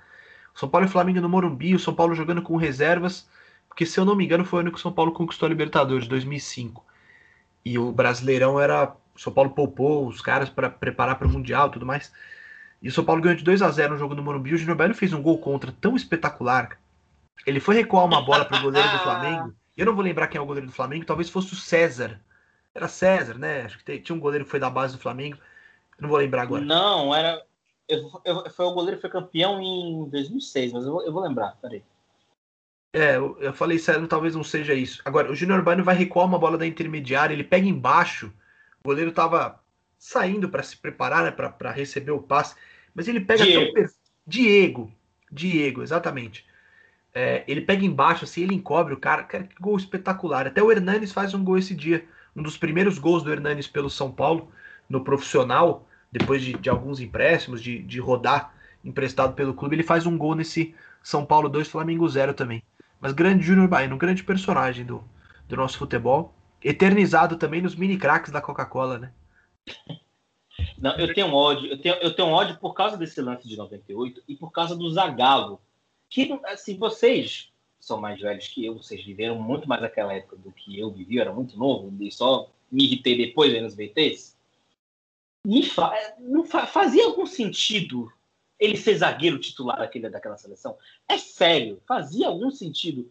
Que é a única coisa que, me, que, que eu me revolto. Eu, é realmente, é, é, como disse Fernando Costa, é indignação que toma conta de mim nesse momento. Porque é inacreditável ele, assim, eu não sei o que foi pior, se foi Zé, Zé Carlos ser convocado como lateral esquerdo, ou se foi Júnior Baiano ser titular da seleção da, da, da, da Brasileira em 98. Pô, o Júnior Baiano foi titular e nem sabia imitar papagaio, pô. O Zé Carlos sabia. É, exatamente. Então, o Zé Carlos tinha essa função. Eu fico com pena do Aldair, cara. O que, o que o Aldair quebrou de galho pro Júnior Baiano naquela Copa é absurdo. No jogo contra a Dinamarca, então, é uma, é uma barbaridade. Assim, o Júnior Baiano não joga nada naquele jogo. Nada. Ele, assim, o, o Lauda passa por cima dele com uma facilidade absurda. E o Zagallo não vê. Aí ele vai ver quem tá no banco. O André Cruz, que ele tava no banco do Milan. Não, mas se a gente fizer um levantamento dos zagueiros dessa época, os contemporâneos de Júnior Baiano, dá para levantar uns 5, 6 melhor que ele. Não tenho dúvida. É, mas aí vai para aquele capítulo do, da preferência do treinador, e isso é um mistério, né? Isso é uma nuvem de fumaça que aí não tem muito o que, que discutir, né? Senhoras e senhores, aí quando tudo parecia já acomodado, 15 minutos do segundo tempo, só meia hora, o Vasco precisava de um milagre, e parece que aí começavam, ah, os planetas começaram a se alinhar no céu. O, o Vasco consegue um pênalti com o Romário, aos 59, 3 a 1 Romário, outro pênalti, 3 a 2 Vamos descrever os pênaltis, vocês lembram ou tocamos em frente? Acho que podemos tocar em frente, né? O, só quero falar que o primeiro foi o Júnior Baiano colocando a mão para desviar a bola. Não, aí foi o do Palmeiras, me confundi. Mas foram dois lances bobos. Um, é um, um pênalti é o Magrão que, que o Juninho passa por cima, o Magrão empurra, o outro, o Juninho tá correndo e derruba, empurra e derruba, enfim. São pênaltis bobões, mas foram pênaltis. E aí, quando a coisa parecia que ficava mais tensa, o, o João Baiano é expulso aos 77, e aí imagino que a torcida do Palmeiras respirou aliviada, né? Porque agora, agora são 11 ah, contra 10. Mas não, a cinco minutos do final, Juninho Paulista marca o 3 a 3 E aí o pandemônio se estabelece, certo? E aos 90, o Romário, é, aos 93, né? 93, não, é, o, o, o, Romário converte um outro pênalti, certo? Ou, não, estou misturando certo. as bolas aqui. Não, não, gol do, gol do é, gol, é, a bola bate, rebate, sobe pro Romário e ele é. faz. São dois... Ele faz os dois. É, os dois primeiros dele de pênalti são iguais. Ele bate os dois no ângulo cruzado. O primeiro o Sérgio vai no canto, mas não, não chega. E o segundo o Sérgio pula para o outro lado. E ele bate Isso. iguais, os dois pênaltis iguaizinhos. E esse terceiro, ele é o gol, a assinatura de Romário, né? Ele tá no segundo pau, a jogada acontece toda do outro lado, bate rebate, tem um jogador do Vasco que tira a bola do pé do companheiro. Aí o Juninho Paulista chega para chutar e o chute dele desvia no marcador do Palmeiras. E a bola sobra, assim, solene para o Romário só dar aquela empurrada. É o, o gol é o gol que acho que deu significado à, à, à, carreira e à memória afetiva das pessoas com relação ao Romário, né? O, o cara que, que conhecia a, os, o, como ninguém, né? Os, os atalhos da grande área e, e, e, a experiência do centroavante, né? De esperar a bola cair ali para guardar. É assim, aquela num lance em, em, condições normais, aquela bola não cairia no pé de ninguém, só do Romário. Só do Romário naquela naquela circunstância no segundo pau sozinho para empurrar. E depois o Romário, e depois o Romário sai correndo com o Juninho abraçado os dois com um dedo na boca, mandando a torcida do Palmeiras calar a boca. Aí o Romário fala: Eu tô aqui, eu sou campeão, eu tô aqui, quem é campeão agora, cara? Ele era gênio, gênio. Ah, o Brasil foi campeão em 2002, não levou o Romário. Eu tenho raiva disso até hoje. Ô Bruno, fala um pouco pra gente sobre o Romário. Cara, eu, eu tenho assim, eu, uma relação de res, muito respeito com o Romário. Eu não vi o Romário, é, talvez o melhor Romário, vai, o Romário do auge, que acho que foi o dos anos 90. Eu não vi, eu sou de 92 e, e não vi o Romário europeu, por exemplo. Né? Que o Romário do, do PSV, o Romário do Barcelona, do Valência. Eu não vi esse cara jogar. Não vi o Romário de 94. É, mas ainda peguei é, lampejos de um do que era um grande jogador. Né? Lembro dele artilheiro de Campeonato Brasileiro com quase 40 anos de idade. Né? Uh, e lembro também do milésimo gol, enfim, papo para outro podcast, né? Papo para algumas horas de discussão, mas o tal milésimo gol do Romário, claro, lembro com muita, com muita clareza. Mas assim, um cara é uma relação de respeito e, e, e no ano passado é, tive a oportunidade de entrevistá-lo por conta da reprise do Tetra. Né? Então, a, acho que foi a Globo, num fim de semana, que reprisou o Brasil Itália de 94, bem no começo da pandemia ainda, quando estava aquele ciclo de, de reprises, né? E a Globo reprisou. Se não me engano, foi até num domingo. A Globo reprisou no Esporte Espetacular e entrou com o Romário ao vivo na, no intervalo. Posso estar enganado. Exatamente isso. E foi isso, né, do, e, depois da, e depois da final ainda mostraram os melhores momentos da festa no Faustão. Isso, é isso. E, e a, a, Globo retransmitiu esse jogo, é, teve o Romário, e aí na semana da, da anterior a isso eu tive a oportunidade de entrevistá-lo, é, ele em trânsito, né, com o trabalho de, de, de, senador, agora na política, mas foi muito legal, cara, muito bacana, um cara muito direto também, e lembro que ele, né, perguntando o que que, as pessoas que não viveram 94, o que elas veriam ao assistir aquele Brasil-Itália. Ele falou assim, é, aquele. O que elas verão é, é, a minha Copa. Quem falar que 94 não foi a minha Copa tá maluco. Tá, bebeu. Quem disser que, que a Copa de 94 não foi a minha Copa tá totalmente equivocado. Enfim, grandes frases sempre, né?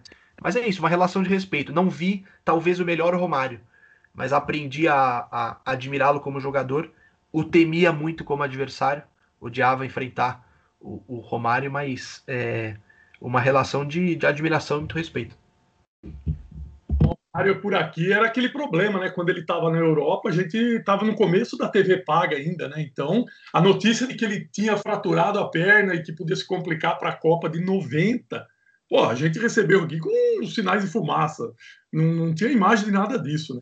E outra lembrança que eu, que eu tenho do Romário é a agressão, o soco que ele dá num conterrâneo. O, o, o Andrei, o zagueiro que é agredido quando ele jogava no Fluminense, é aqui da minha cidade, de Pederneiras. Mas o pessoal fala, mas o André mereceu aquela. Porque o André estava errando tudo naquele jogo.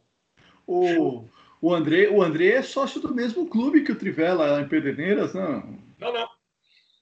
De forma alguma. Eu não, não participo de clube que me aceita como sócio. Já dizia. Já diria Groucho Marques, né? Mas, mas é, o André, o Andrés tem grandes serviços prestados fora do futebol, né? Esse aí tem, rapaz. Se o Brasil fosse um país sério. Rapaz. Mas aproveita que você está com o microfone aí e fala um pouco das suas impressões sobre o Romário, Alex. Cara, eu lembro, eu. Eu, acho, eu sempre tive a impressão que o Romário poderia ter dado muito mais em Copa. Em 94, como ele mesmo disse, foi a Copa dele. O Brasil foi campeão porque tinha o Romário.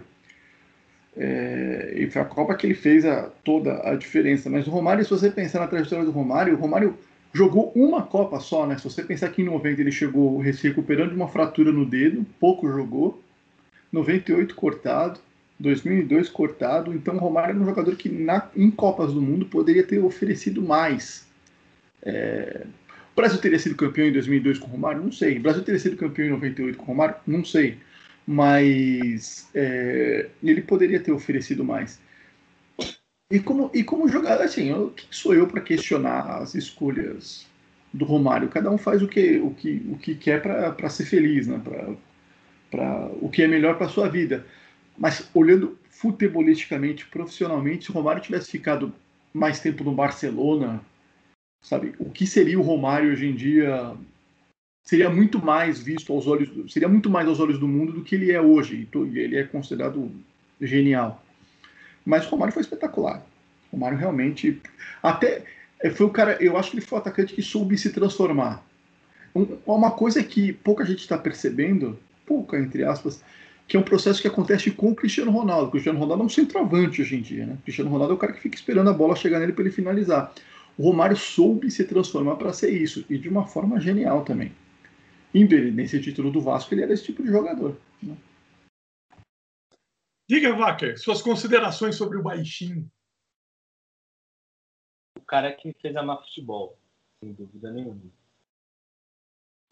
A primeira, a primeira lembrança que eu tenho de futebol, primeira mesmo, assim, de, de foi aquele gol, aquela pornografia que ele faz em cima do Amaral. Aquilo é pornografia. Aquilo é pornografia, gente. Que eu lembro, eu, eu lembro, eu tinha quatro anos e eu fiquei assim, meu Deus! Aquele elástico que ele dá, onde é que ele arruma aquele espaço, aquela tirada que ele dá no meio para fazer o gol, é um negócio, sei lá, aquele é coisa de gênio, coisa de extraterrestre, não é desse planeta, como diria Jorge Igor do Esporte Interativo. É, ele, ele é o cara que fez gostar de futebol, assim, o cara que me fez entender que o gol é muito mais importante do que um drible bonito, de uma coisa, do que uma coisa plasticamente maravilhosa. Futebol é gol. Futebol é gol. Você tem que estar preparado para o gol, você tem que decidir e fazer gols. E ele sabia fazer como ninguém. Ele é, ele é o gênio da grande área mesmo. Gênio da grande área, exatamente. Bom, aí apitou o final, a festa surpreendente é, dos vascaínos, e eu não sei se você tem mais alguma consideração a fazer sobre esse, esse jogo. Acho que você já falou mais ou menos o, o, o como foi a, a, reação lá na sua casa, né, Vaca? É, um choque total, né? Uma das, talvez uma das maiores viradas do, do futebol doméstico nosso, né? A maior, a maior delas e talvez uma das maiores da história, porque a gente teve, a gente teve algumas coisas na Eurocopa, né? Nesses, né, nesses últimos dias, né? Com, com três a três no mesmo dia e tal. Mas é um negócio absurdo, era um 3 a 0 só o segundo tempo, um negócio adverso pra caramba. É, foi um absurdo, foi um absurdo aquela virada. É, das coisas que só acontecem de 200 em 200 anos. Sei lá quando é que vai acontecer de novo. Verdade. Eu, eu, eu me choco até hoje como o Palmeiras perdeu aquele jogo, porque não faz sentido nenhum. E daí, Brunão? Vamos fechar esse capítulo? Ah, vamos, vamos fechando. Esse é, seria assim, talvez o início, apesar de ser 2000, né, ainda um, um Palmeiras que vinha de título de, da Libertadores no ano anterior e seria finalista da, da, Libertadores em 2000 também, mas o começo de um Palmeiras que aos rivais daria muita alegria nesse começo de, de século, né? É, não muito tempo depois teria outro outra virada incrível que ele sofreria também para o Santo André. A gente teve com o Vlad aqui lá no começo do nosso podcast. Foi outro jogo também que, enfim, é, desses que o palmeirense uh, que já vivia futebol não não esquece. Esse do Vasco é muito impressionante. E assim, é uma final, né? Não é um jogo que vai ficar para trás na campanha, você precisa às vezes fazer um esforço para lembrar, não, cara, o jogo na decisão, no último jogo, sabe? É, a, a importância que isso tem, né, de você numa decisão virar um 3 a 0 para um 4 a 3 é, é espetacular, assim, e é muito histórico, né? É um jogo que o palmeirense não esquece, o vascaíno não esquece, claro, e, e muitas outras pessoas que não tinham relação nenhuma com, com o jogo, né, relação de, de clube do coração, também tem essa essa memória de mais uma grande noite do, do Romário. Não, mas é verdade, porque, porque o Palmeiras ele joga no meio do ano a final contra o Boca, perde nos pênaltis, e aí começa meio um, uma mudança de, de, de, equipe, mudança de jogadores, perde jogadores importantes, inicia um processo que ia terminar com rebaixamento em 2002. Em 2001, o Palmeiras che consegue chegar à semifinal da Libertadores, né, uma partida que já falamos aqui no nosso episódio 2, né? E, e, mas é o início de um processo, sim, que seria um pouco longo, mas que terminaria com um rebaixamento em 2002. E eu acho engraçado que o time de 2002 era menos pior que o time de 2001. Porra, essa escalação aqui doeu, hein? Essa Nossa. Não, o de 2002 era, o de 2002 não era ruim, era até era meio de tabela, mas não era para cair. Esse eu acho mais para cair do que aquele. Pois é. Eu já vi que o Bruno mudou para o outro ambiente aqui do nosso cabaré. Ele já está no ambiente agora refrigerado, me parece, com, não sei se eu vi uma sombra ali, parece uma companhia, não sei se eu vi direito. Já tem os melhores bolinhos de bacalhau, já tem a Schneider gelada, já está recuperado. Red Bull agora e à noite é uma criança. Tudo bem, Brunão. É isso, garoto. Bom, fechamos então a conversa e daqui a pouco. Red Bull, Red Bull com Stanheg, o Bruno tá, vai começar a tomar agora. Tem que abrir o microfone, viu, Trivela? Senão não dá certo, não. Ajuda, né? Stang com Red Bull é, é combustível para foguete, um NASA no jogo aí, então já falamos de NASA e foguete também. Muito bem, senhoras e senhores. Você vê, o, tinha o NASA no Vasco, né? Todo bom, todo grande time tem um cabeça de bagre, né? e ele entra, né? E ele, ele atua, né? Ele não fica escondidinho no banco, ele vai lá ele vai perder o pênalti, ele vai ser expulso, ele vai brilhar e vai não, não. Vasco e, Vasco e Real Madrid tá lá o Nas em campo, pô. pois é. Muito bem, senhoras e senhores. É hora de acionar agora a gaveta cultural dos meus amigos aqui. Vamos começar pelo Brunão, que é o cara, né? Editor da editora Grande Área, uma função que é outro patamar aqui, como já diz aquele jogador conhecido é o cara que, que tem as melhores indicações de livro na manga. Eu não é sei o... se hoje ele vai nos indicar livro, pois não. É o, é o intelectual aqui do, do, do Cabaré. É disparado. É o nosso Fernando Calazans, né? Para lembrar o passado da mesa. Como diria Fernando Calazans, é, eu vi alguns jogos da rodada, todos ruins. nunca, nunca tinha jogo bom pro Calazans, né? Não, eu vou, eu vou aproveitar essa, essa entrada triunfal aí da, do momento cultural do, do Cabaré, para recomendar, para fazer o jabá para o livro da editora, né? Fazer o jabá para o livro da grande área, O Futebol Como Ele É, é o livro do Rodrigo Capelo. É, inclusive, por conta do tema do nosso podcast hoje, que é esse Vasco do Eurico Miranda, o Capelo teve a oportunidade de entrevistar o Eurico Miranda. é, perdão, uma entrevista feita, se não me engano, em 2017 é, com o Eurico. O Eurico já estava doente, né? Já estava uh, tratando uma, uma, uma doença. E, enfim, ele teve a oportunidade de conversar com o Eurico e é certamente um dos pontos altos do livro. É um livro sobre gestão, sobre finanças, enfim, a área que o, em que o Capelo atua. Mas um dos pontos altos é, com certeza, a, a entrevista do Capelo com o Eurico Miranda, que, bom, com todas as com todas as ressalvas né, a serem feitas e, e, e com todo uh, o, a, o caráter do, do, do personagem envolvido, é, o Eurico era um grande, um grande personagem, né? Goste ou não, ele, ele foi um grande personagem do nosso futebol. E, e na entrevista ao Capelo, ele, ele, ele não decepciona nesse sentido. Então, aproveito para fazer a, a sugestão do, de O Futebol Como Ele É, o livro do Rodrigo Capelo, publicado pela Grande Área, e para conferirem essa entrevista, uma das últimas, né? Provavelmente a última para um, um, um, jornalista que, que, trabalha num veículo importante, que o Capelo hoje trabalha no, no Grupo Globo, talvez a última do, do Eurico Miranda, é, ainda ligado ao Vasco, né? É, morreu ligado ao Vasco. E, deixou, e deixou herdeiros quase duas horas de, de, de, conversa aqui. A gente quer agradecer muito o Gabriel Wacker. Ô, Gabriel, é, muito obrigado pelo seu tempo, sua, sua, sua disponibilidade para conosco e, por favor, sua dica. O que, que você tem de sugestão cultural aqui para nossa grande audiência? Ah, eu vou, eu vou sugerir. É um, é um, livro um pouquinho difícil de achar, porque ele já já já já é, é já um pouco mais antigo, de 96 é do Arthur Chechel, né, que faleceu essa semana, do grande colunista do Globo, comentarista da Globo News, um cara brilhante. Mas para quem gosta de televisão, para quem quer se aprofundar na pesquisa de televisão, a televisão passa pela a importância da televisão brasileira passa pela telenovela, né, que é o nosso principal produto. Eu queria recomendar a Janete Claire, a Usineira de Sonhos, que é um livro escrito pelo Arthur Chechel em 96, que conta a saga da vida de Janete Claire, que tem pouquinho de novela também, de como ela construiu, de como ela passou por muito, de como a censura militar é, influenciava nos meios de comunicação naquela época. Muita gente às vezes acha que a televisão foi censurada, que a televisão não, não, não teve tanto assim esse problema e teve bastante.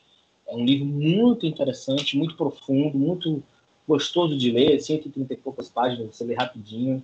Então, se você achar, porque realmente é um pouquinho difícil de achar, mas você acha ainda na internet, compre, que é um, é um grande livro para quem gosta de televisão, sem dúvida nenhuma.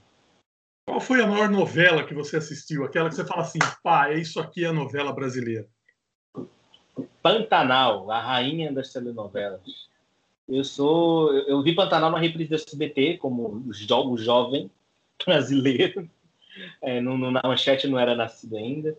E realmente tudo aquilo que me falavam que Pantanal era, ela é. Estou muito curioso pra, pelo remake da Globo. É, quero ver o que, ela, que, que, eles vão fazer com o Pantanal. Mas é, é a melhor. É a mais revolucionária, é a mais Brasil, a novela, aquela novela Brasil mesmo. Sabe? Mas Rei do Galo está perto. Rei do Galo é tão boa quanto. Mas eu era noveleiro quando eu tinha sua idade, rapaz. Eu gostava muito do Rock Santeiro, puta que eu pariu. Marcou, muito. E, e Pantanal era aquele choque, né? Eu, eu peguei a versão da manchete. Não, não assisti a todos os capítulos, mas é, eu entrei na onda da audiência e ficava vendo como a Globo não tinha mais cena dos próximos capítulos das suas novelas. Ela já ela, ela não tinha diminuiu drasticamente, chegou a ter capítulos sem intervalos comerciais. O, o desespero da Globo para combater a audiência que migrava para a rede manchete foi sensacional. Era, foi, foi um... é, por isso que hoje a gente até fala, né, pô, a Fórmula 1 saiu, é, outros campeonatos importantes de futebol que sempre foram da Globo saíram, e, e hoje é, não é que seja um fenômeno natural, um acontecimento natural. Talvez fosse acontecer algum dia mesmo. Mas isso era inimaginável há 25, 30 anos atrás. Então, é, você citou aí o Pantanal, Gabo, olha, era um choque. Cada noite de, de novela era um desespero da Globo. Exatamente. Pantanal é tem tem muito tem muitos muitas qualidades, tem alguns defeitos como toda novela tem, mas é uma novela artisticamente perfeita, sem dúvida nenhuma. Pelas evoluções que ela trouxe, pela pelo vigor que ela trouxe para o gênero, sabe? Que estava precisando muito na época. Alex Sabino, que é um cara que trocava figurinhas com Nuno Leal Maia no Boqueirão, é, talvez lembre de boas, boas novelas, né, né Alex? Nuno Leal Maia é vizinho da minha mãe, mora no José Menino, lá em Santos. De vez em quando, de vez em quando ele tá passeando com o cachorro na praia, lá no, no Jardim da Praia. Sou Lembra? fã dele. Doente, fã doente. Lembro, Um homem de Itu. lembro de boa, faz tempo, A faz, gata comeu.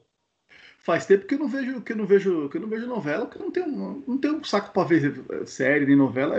Eu respeito quem assiste, mas não tenho, não tenho paciência. Eu ando cada vez com menos paciência para as coisas da vida, né, Trivela? Mas eu já assisti muita novela. É, Vereda Tropical, Tropical. pão, pão, queijo, queijo. é, a gata comeu. Peraí, fazer, fazer uma consulta aos universitários aqui. Mas qual que, é, a- qual que é a novela do Nuno Correia? Porra, Silêncio, silêncio. Acho que ela tá. Eu tentei consultar os universitários aqui, mas não, não obtive resposta. Então, tem uma no- novela Ari. Fontoura, né? Era o Ari Fontoura? É Ari Fontoura no Correia, é, o Ari Fontoura. Ari Fontoura. Era amor com amor, se- era amor com amor se paga. Amor com amor que se paga, sim, pode ser também. É, então, é, sim, sim, sim, pode ser. Não me lembro, já faz tanto tempo. Não, é, é, é essa, é essa, eu pesquisei aqui. Então, ah, então tá tudo certo. Se o melhor jornalista do mundo vivo, o Google, respondeu, tá tudo certo. É, então, mas há muito tempo que eu não assisto novela. Há muito tempo. Como é que a gente faz para chamar o Bruno aqui da, da sua- do alto da sua intelectualidade para descer para falar de novela com os mortais? Malhação, né? O Bruno é- assistiu Malhação, pô.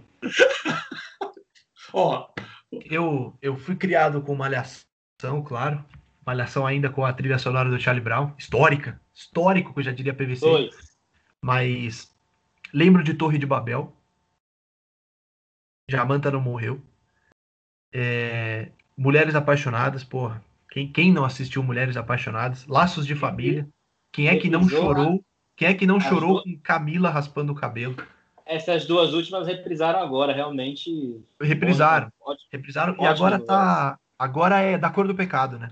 Tá. Isso, eu, eu, tô, eu tô assistindo, eu, tinha, eu tava acompanhando até o capítulo 50, mas a, a vida não deixou, eu tô acompanhando duas vezes por semana agora, boa novela. É, eu, eu, eu vi assim lances, lances esporádicos de Da Cor do Pecado, né? A, a história do Paco e do Apolo, né? Os irmãos gêmeos protagonizados por Giannichini.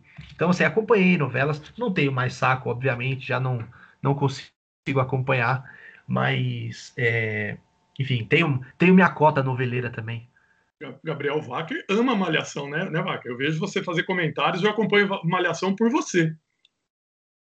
É, eu, eu sou, eu, eu, eu, eu gosto muito de algumas temporadas de Malhação. Tem a mais, a mais recente, que, a, que a todo mundo elogia, né? Que é Viva a Diferença, que é de 2017, que é do Cal Hamburger, que é um gênio, criador do, do Castelo Ratimbum. É, então, eu, eu, eu, fui, eu sou da geração dele também, de, de, de cresci com Malhação da, da, do Charlie Brown, Malhação do, do, do, da Vagabanda e por aí vai. Perfeitamente. Olha, dá outro programa, hein? Se você um dia tiver espaço aí na sua agenda, vamos cavar continuação. É, porque se Malhação tem continuação, novela tem continuação, vamos fazer a continuação da sua presença aqui. O Alex Sabino ainda falta mandar suas dicas, né? Ou já falou? Não, não, não falou, né? Não, falei, não, não fui perguntado, cara. Eu sou, eu sou, eu, me, eu recolho minha, minha insignificância. Eu, sou, eu só entro em campo quando sou acionado. Quando o técnico chama, chama o meu nome para vir aquecer, eu venho correndo, já espero levantar a placa para entrar. É aquele que tá sem a meia, tem que ir lá no vestiário pegar. É, tipo, é Adriano na Roma, né? Que, Adriano na Inter, né? Que, que vai entrar e tá sem chuteira, né? E o técnico, não, não vai entrar mais, chama outro. O... Não, minha dica cultural é um podcast que se chama é, Amigos do Urbano, que é um podcast de dois jornalistas santistas, que é um podcast sobre momentos históricos do Santos. O nome já é sensacional, Amigos do Urbano.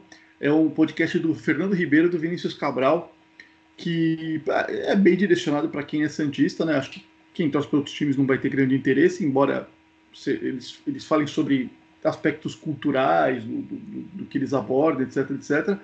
Mas para quem é santista é bem interessante, né? E já estão com 31 episódios, devem entrar o 32 na próxima semana. Tá nos, assim como o Cabaré está nas melhores plataformas do ramo. E aliás, tem a sua participação num deles. É esse que vai ao ar? É, ainda vai, ainda vai ao ar, ainda vai ao ar. Onde falamos do, do- Porque o episódio 31 foi sobre a, aquele dia triste na história da humanidade que o Santos perde pro Corinthians por 2 a 1 no, com gol a 7 segundos do, do final do Ricardinho, na semifinal do Paulista de 2001. E o episódio seguinte é o título de 2002, que aí eu estive lá para restabelecer a verdade dos fatos. né? Pois é, e muito bem restabelecido, por sinal. Muito bem, senhoras e senhores, vamos já fechando aqui. Eu já vi que a cerveja está quente, as casquinhas de siri já não tem mais graça nenhuma, as garotas já pegaram O, trecho. Junta passou aqui pegando, se perguntou se alguém vai querer chocotorta. Alguém vai querer uma chocotorta aí? Vai servir, hein? Quero, hein? Quero, hein? Por favor. Vamos fechando aqui então. Valeu, Brunão. Ó, saúde para você, melhoras aí, fica bem, tá? Não, obrigado, obrigado, Trivela. Acho que amanhã, se tudo der certo, ou quando, quando este episódio chegar à podosfera, eu já estarei devidamente recuperado e com o vigor é, em dia. Então, obrigado pelos, pelos desejos e bacana estar mais uma vez aqui né, no- nesse espaço e trazendo um, um convidado legal, uma, uma, enfim, alguém que pode contribuir com alguma coisa, já que nós não contribuímos com nada, mas o Wacker que, que pode contribuir com, com algo. Foi muito legal ter ele aqui nesse, nesse bate-papo. Isso aí é a responsabilidade, viu, Trivela? O rapaz está carregando o peso do mundo sobre os ombros. Tive essa impressão Chama- também. Chama, chama aqui que é nós. Valeu, Alex. Até a próxima, hein? Acho que antes de você viajar, a gente ainda conversa mais, né? Opa, teremos, tere- teremos, teremos episódio semana que vem, teremos na, na seguinte, se der tudo certo, né? Dependendo da agenda dos participantes, se, se, se, se junta vai reservar o, o espaço aqui pra gente mais uma vez e se der certo, a gente vai, teremos um, um episódio ultramarino, né? Com, com certeza, com certeza. Queremos você lá direto de Tóquio, a hora que for, e a hora que for envolve essa porra desse fuso horário aí, que vai ser uma loucura. Mas já estou curioso para botar no ar esse eh, eh, o que vem aí pela frente. Doutor Gabriel Wacker, como é que a gente faz para acompanhar o seu trabalho? Bom, agora a coluna está no Notícias da TV, que é parceiro do UOL. Então, noticiasdatv.uol.com.br, com as quentinhas da mídia esportiva e também de televisão. Cubro televisão também, nunca deixei de cobrir, mas meu meu meu, meu prato principal é televisão esportiva. E eu tô no Twitter, o arroba Bielvacker, tô no Instagram, arroba Gabivacker. E de vez em quando eu tenho um canal no YouTube, eu faço algumas coisinhas lá, que é o Gabriel Vacker canal. Só jogar e é isso. Excelente, excelente. Vamos despedindo então. Wacker, muito obrigado pela sua disponibilidade. Você abriu aí a sua caixa de ferramentas, abriu seu coração, conversou, trocou uma bola joia com a gente, escolheu um jogo que é incomum, né? Normalmente o torcedor escolhe um, um em que o time dele tenha ganhado, mas o que interessa é a sua presença aqui, apesar de eu não te ver ao vivo aqui, porque eu só vejo sua foto desnudado, mas foi uma satisfação, viu? Queremos que você volte. Obrigado, viu, Triva? Do que você precisar, tô aqui. Alex, Bruno, todo mundo que tá ouvindo a gente. Virei, estarei de volta assim que você quiser que eu volte. Ah lá! Agora, agora até, até voltou a imagem. Ah, garoto! Então, então é isso. Em respeito ao, ao estado atual do nosso convidado, não vai ter foto hoje, vamos, né? Porque ele não vai querer sair, a não ser que ele queira, mas é, a gente normalmente publica uma foto. Não tem problema. Verdade, Penso- então peraí. Tá, eu, fa- eu falo, está calor. E está mesmo. Tá mesmo. 26 graus. Eu não sou obrigado, eu tô em casa. E vocês que estão aí no sul, se fodam, morra de frio. Vamos lá, um, dois, três e. E. Aí. Valeu, gente. A gente volta semana que vem ou assim que puder aí, ó, com o Bruno Sará, o Alex liberar o passaporte, sei lá, a gente volta. Um abraço, até a próxima.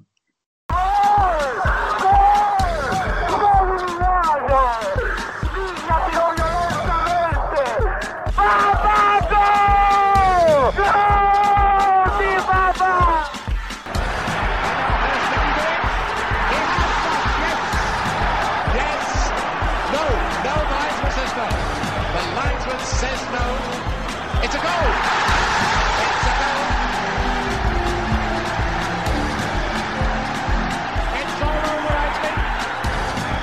Bola para Rivelino. Rivelino para Jair. Correu pela ponta esquerda, traiu o Paquete, passou por ele. Lança a pelota Pelé. Pelé dominou. Carlos Alberto está livre. Correu, Carlinhos, atirou. Gol! tripletta di Rossi, l'Italia per la terza volta in vantaggio, 3 a 2, rilancio di Zoff, finita, ha battuto il Brasile in una partita esaltante. Maradona, segno, segno, segno, da, da, da, da, da, da, da.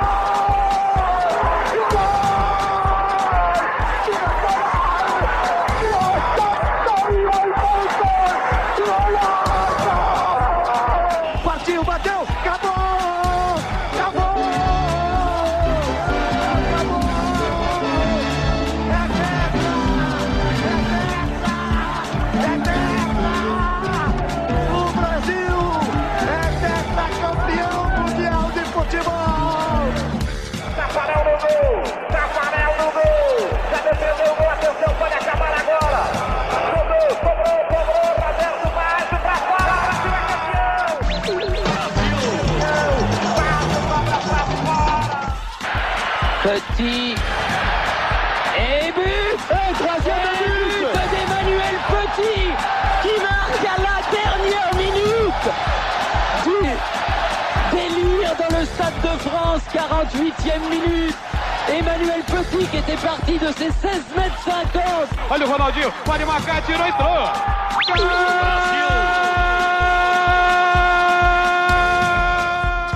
You're a good soldier, choosing your battle. Yourself up and dust yourself off and back in the saddle.